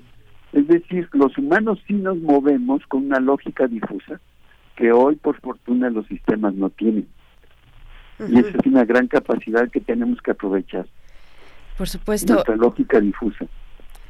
Así es, eh, así es, así es. Y bueno, a mí me gustaría que nos compartieran un poco de, de, sus propios capítulos, de los capítulos con los que participan en este libro. Mi vecino es un robot y porque bueno, ah, vamos a encontrar capítulos muy interesantes sobre salud, por ejemplo, salud e inteligencia artificial, naturalmente que van a algún capítulo pasa por el tema de COVID-19 donde bueno, se hizo un, mapeo, ¿no? Este muy muy sonado y muy importante también ahí Corea del Sur en ese sentido con las tecnologías digitales acompañando procesos para seguimiento de seguimiento de la de transmisión del virus eh, del, coronavirus, eh, pero finalmente también comprometiendo libertad al tema de la libertad. Quiero llegar contigo, Eric Huesca, eh, desde, tu, desde tu mirada, porque hablas precisamente de lo contrario, de la esclavitud, la ambición, mi vecino robot, mi esclavitud ideal, es el título de, tu participación en este, en este libro. Eric, cuéntanos. Sí, en, efecto, eh, si lo vemos, ah, podemos usar esta tecnología para esclavizarnos. Eh, y lo decía, tenemos 8 mil millones de seres humanos a disposición, es más fácil que hacer un robot de metal en cuanto a costos. Pensemos en la manera del capital. Eh, si pensamos en humanos antropomórficos como la serie que mencionó Miguel Ángel de Humanoid y, y hacerlos y todo eso, el costo es mayor que tener un niño, simplemente. Entonces, eh, pensemos en esa forma de capital, eh, es más fácil esclavizar y modificar creencias y pensamientos de los seres humanos para provecho del capital que crear robots. Sí podemos usar la inteligencia artificial para que supervise a estos humanos.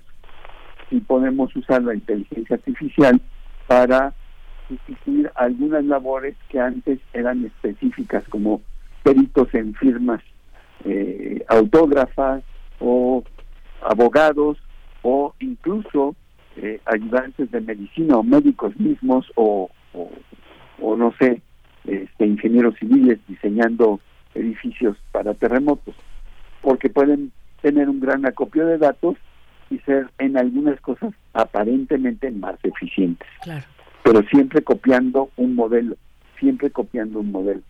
Eso es lo importante. Eso es lo importante. Eh, Javier, Javier Juárez, ¿cómo lo ves tú? ¿Cómo lo ves tú también desde tu, eh, desde el capítulo que, que, compartes en este, en este libro, donde dices, bueno, la, la verdadera cuestión es eh, conocer, explorar los elementos que se requieren para desarrollo de inteligencia artificial en el contexto nacional.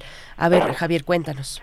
Sí, gracias, Berenice. Creo que la parte relevante que intento transmitir en este capítulo es que para el desarrollo de inteligencia artificial en cualquier país, en México, pues lo primero que vamos a requerir es infraestructura. Eh, ¿Por qué eh, planteo esto? Pues porque al final de cuentas, y como lo, ha mencionado también ya Eric, pues estos algoritmos van a depender de datos, de información, de, de, datos que se están recolectando. Y para tener esos datos, Berenice, pues lo que se requiere primero es eh, y, se está generando a través del Internet de las cosas, pues está como censando eh, lo que está pasando en el mundo.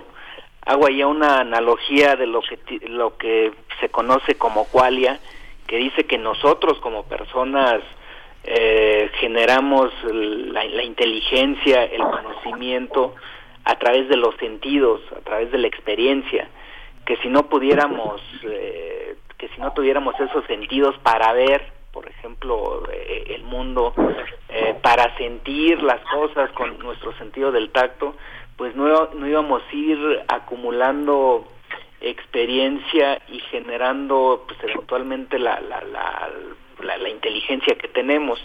Entonces, haciendo una analogía con, con eso, yo lo que veo es que, por ejemplo, con esto de Internet de las Cosas, con cámaras de video, con micrófonos que están captando los sonidos, pues estamos de alguna manera generando artificialmente esos sentidos para la inteligencia artificial, se, eh, captan eh, esas imágenes, se convierten a datos, se, se, procesan y es lo que nos va a permitir este entrenar los algoritmos, ¿no?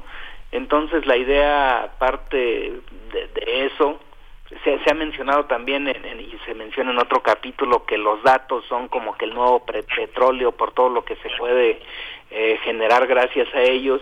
Y pues haciendo una analogía con el petróleo yo lo, yo lo que digo es que las redes de telecomunicaciones lo que te permite transportar todos esos datos pues serían algo así como que como los oleoductos para para el petróleo no entonces para desarrollar eh, inteligencia artificial en un país, lo que requerimos es infraestructura. y, ahí en ese sentido, de hecho, seguramente han escuchado esto de las redes 5G, eh, la quinta generación de redes móviles, pues nos va a dar eh, ese tipo de posibilidades porque ahora podremos tener hasta un millón de conexiones por kilómetro cuadrado, la latencia se reduce, son mucho más rápidas y, creo que pues es una base que deben de tener los países para desarrollar eh, aplicaciones de inteligencia artificial. Hay en el libro dos capítulos muy interesantes, pero voy con el de periodismo, Eric, porque es un, es un, es un capítulo sumamente interesante. ¿Cómo, cómo imaginar? El, artículo del Toro es muy interesante porque hay una parte en la que eh, hay un periodismo sin escrúpulos. Uno obtiene una herencia del periodismo que se eh, empezó en el siglo XX, muy estadounidense, donde hay la sección de horóscopos, la, la, la receta de cocina, los teléfonos de emergencia, toda una idea del periodismo para un usuario que quién sabe quién es, pero hay un periodismo que es un periodismo que está formado con la inteligencia artificial. ¿Qué consecuencias tiene? ¿Cómo, cómo decidieron ese capítulo ahí? Eh, creo que es importante, Miguel Ángel, eh, justo eh, uno de los impactos de la inteligencia artificial puede estar en el periodismo, la difusión masiva de mensajes y de esta transformación de ideas y de posiciones frente a algo y justo cuando eh, Jesús del Toro, que ahora dirige un periódico en Chicago, eh, se puso a hacer esta reflexión, lo invitamos a que escribiera este capítulo con la idea de que eh, muchas ah, investigaciones periodísticas pueden estar basadas en robots finalmente, o bueno, en sistemas de inteligencia artificial que no necesariamente tienen la rigurosidad que un humano puede imprimir. El último tema, Javier, ya se nos está cerrando el tiempo, está acabando el tiempo, pero hay un último tema que tiene que ver y que, recoge otros temas, que es el tema de la discapacidad. Un mundo de derechos, un mundo entre algodones, pero al mismo tiempo que no rescata a muchas personas discapacitadas del mundo de la soledad. ¿Cómo entender discapacidad de inteligencia artificial? Yo, creo que la tecnología y tiene que ver con esta reflexión previa es pues generar un mundo mejor. Eh, ese debería de ser la aplicación tecnológica. Creo que gracias a inteligencia artificial, pues además de que puedes hacer alguna eh, parte del cuerpo artificial, pero también he visto por ahí cómo se han hecho algunos desarrollos, por ejemplo, para interpretación eh, en tiempo real de lo que se está escuchando y pasarlo a una imagen eh, en lengua de señas mexicanas. Eh, entonces yo creo que con esto y hablando nuevamente del uso dual y del uso positivo que se le puede dar a cierta tecnología, pues la inteligencia artificial nos abre un mundo de posibilidades para apoyar a, personas que puedan tener alguna discapacidad, ¿no? Creo, que esa es una línea sumamente relevante en la aplicación de esta tecnología de propósito general. Así es, pues, pues muy interesante. Se nos ha agotado el tiempo y eh, este libro, pues, tiene todavía muchas aristas que revisar, muchos dobleces interesantes eh, eh, a lo largo de estos capítulos con distintos, pues, participantes, escritores especialistas de distintas áreas. Muchas gracias por este, por esta ocasión, Eric Huesca, físico de la UNAM, eh, doctor en inteligencia artificial por la Universidad de California, Berkeley, actualmente presidente de la Fundación para el Conocimiento y la Cultura Digital. Muchas gracias eh, por este por este tiempo con la audiencia. Gracias Berenice, gracias Miguel Ángel. Hasta pronto. Igualmente, Javier Juárez, también eh, comisionado del Instituto Federal de Telecomunicaciones, bueno, ingeniero en electrónica. Gracias, gracias por, por estar con nosotros esta mañana. Gracias a ustedes, Berenice, Miguel Ángel, y un saludo a toda la audiencia. Muchísimas gracias. Pues bueno, estamos con sus comentarios también por acá en un momentito a ver si los sacamos porque son muy interesantes. Solamente decir Eduardo Almazán dice, las máquinas nos controlarán hasta que aprendan a ser egoístas. Igual viendo la humanidad no parece tan lejano. Pues bueno, aquí está. El título de este libro es Mi vecino es un robot, los retos de convivir con la inteligencia eh, artificial, publicado por Debate. Nosotros vamos con música a cargo de Coldplay. Esta canción se llama Fixio.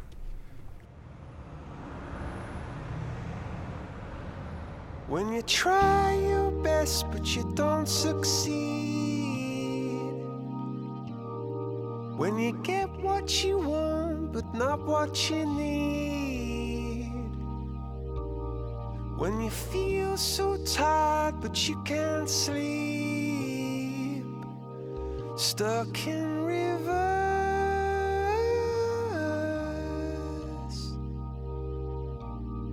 And the tears come streaming down your face. When you lose something you can't replace. When you love someone but it goes to waste. Could it be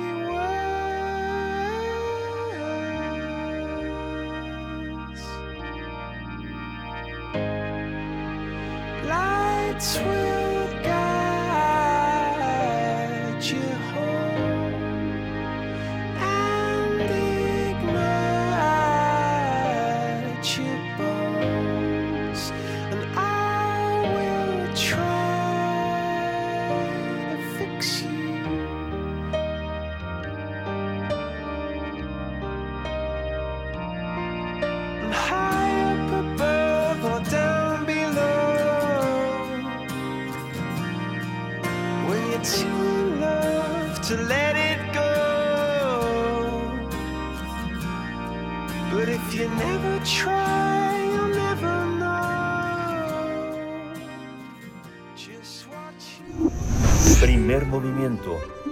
Hacemos comunidad en la sana distancia. El crisol de la química. El momento que nos identifica como miércoles aquí en Primer Movimiento es la participación del doctor Plinio Sosa, académico de la Facultad de Química, divulgador científico, para hablar de el cisplatino y los chismes del enlace químico. Doctor Plinio Sosa, ¿cómo estás? Buenos días. Buenos días, Bere, Miguel Ángel, buen día. Doctor, buen día. El cisplatino es una sustancia sólida de un color intensamente amarillo. Es muy poco soluble en agua, apenas 250 miligramos en cada 100 gramos de agua. Esto quiere decir que si se agregan 300 miligramos, solo se disuelven 250 miligramos y los otros 50 miligramos quedan sin disolverse. Como si de esperarse, cisplatino no es su nombre oficial, sino solamente su nombre corto. En química, la idea es que los nombres de las sustancias reflejen su estructura. Por eso su verdadero nombre, el oficial, es cis-diamino dicloro platino 2. Quiere decir que sus moléculas consisten en un ion platino 2 más en el centro de un cuadrado, unido a dos grupos amino, que son amoníacos, NH3, y a dos cloruros, Cl-. Lo de cis indica que los dos cloruros están en el mismo lado del cuadrado, o dicho de otro modo, los cloruros no están atravesados uno frente del otro. Si lo estuvieran, entonces tendría que llamarse transplatino y se trataría de otra sustancia completamente distinta con otras propiedades. Lo que nosotros los químicos llamamos enlace covalente es el resultado de la interacción eléctrica entre dos núcleos y dos electrones. Los núcleos se representan con los símbolos químicos de los elementos correspondientes, mientras que los electrones se representan simple y sencillamente con una rayita. Los químicos solemos clasificar el enlace químico, es decir, digo, enlace covalente, según de dónde provienen los dos electrones involucrados. Si los dos electrones los aportó nada más uno de los elementos, decimos que se trata de un enlace covalente coordinado. Si no, simplemente se le deja el nombre genérico de enlace covalente. La verdad es que ambos tipos de enlaces son iguales físicamente, dos electrones interactuando con dos núcleos. No hay modo de distinguirlos y cumplen la misma función, mantener unidos a los átomos. Entonces, el cisplatino es un compuesto de coordinación porque los cuatro enlaces con los dos amoníacos, el grupo amino, y con los dos cloruros son enlaces coordinados, es decir, el platino 2 más recibe cuatro pares de electrones y no aporta ni uno solo. Al cisplatino durante mucho tiempo se le conoció con el nombre de sal de Peirone, porque fue descrito por primera vez por el químico italiano Michel Peirone. Sin embargo, la estructura de sus moléculas fue deducida casi 50 años después, en 1893, por el químico suizo Alfred Werner. Luego, en los años 60 del siglo pasado, el químico estadounidense Barnett Rosenberg, experimentando con varios compuestos de platino, encontró que el cisplatino era muy efectivo para eliminar células cancerosas implantadas en ratas. En ese momento comenzó su larga carrera médica. En efecto, el cisplatino es la sustancia que se usa como quimioterapia para tratar varios tipos de cáncer, de ovario, de cuello uterino, de mama, de vejiga, de cabeza y cuello, de esófago, de pulmón y de testículo. El cisplatino es particular, particularmente eficaz para este tipo de cáncer. Su tasa de curación ha mejorado desde el 10% hasta ahora el 85%. El cisplatino es tan importante en el tratamiento del cáncer que forma parte de la lista de medicamentos esenciales de la Organización Mundial de la Salud. A partir del cisplatino se han generado otros fármacos similares como el oxaliplatino y el carboplatino. La mitad de las personas que reciben quimioterapia contra el cáncer usan este tipo de medicamentos, ¿no? basados en el platino. Sin embargo, los efectos secundarios son muchos y algunos muy graves. En nuestras células, eh, digamos, ¿cómo actúan, no? En nuestras células, los cloros del, del son sustituidos por las guaninas del ADN. O sea, pierden los cloros y se pegan ahí eh, las bases del ADN, que son guaninas principalmente, dando lugar a que se formen un entrecruzamiento entre cadenas de ADN y además pues ya las este, las inutiliza, ¿no? Entonces las daña severamente a tal grado que eh, nuestro cuerpo reacciona provocando la muerte celular. De plano ya no se pueden reparar y se muere la célula. Y una última reflexión. Los dos electrones que participan en el enlace químico, ¿de dónde provienen? ¿Uno de cada elemento o los dos de uno solo de los elementos? ¿Qué importa, no? Ah, pero nos gusta el chisme.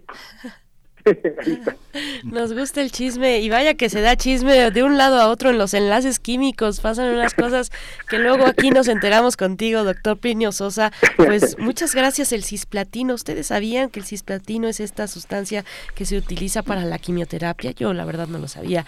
Doctor, muchas gracias por iluminarnos esta mañana.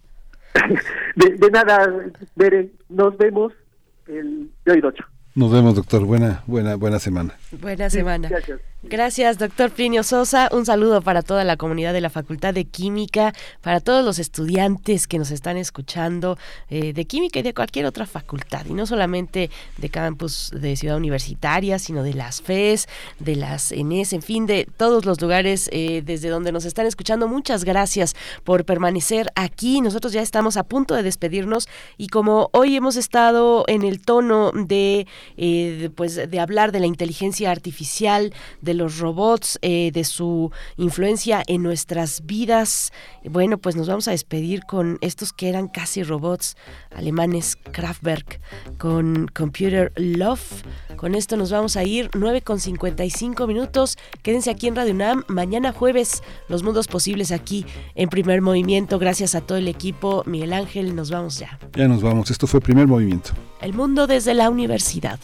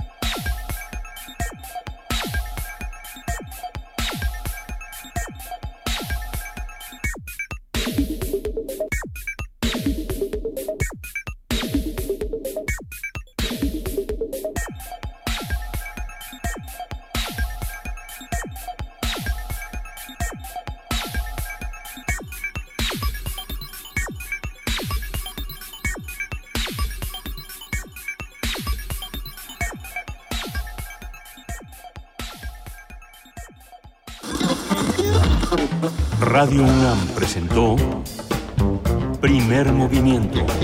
El mundo desde la universidad. Con Berenice Camacho y Miguel Ángel Gemain en la conducción. Rodrigo Aguilar y Violeta Berber, producción. Antonio Quijano y Patricia Zavala, noticias. Miriam Trejo, coordinación de invitados.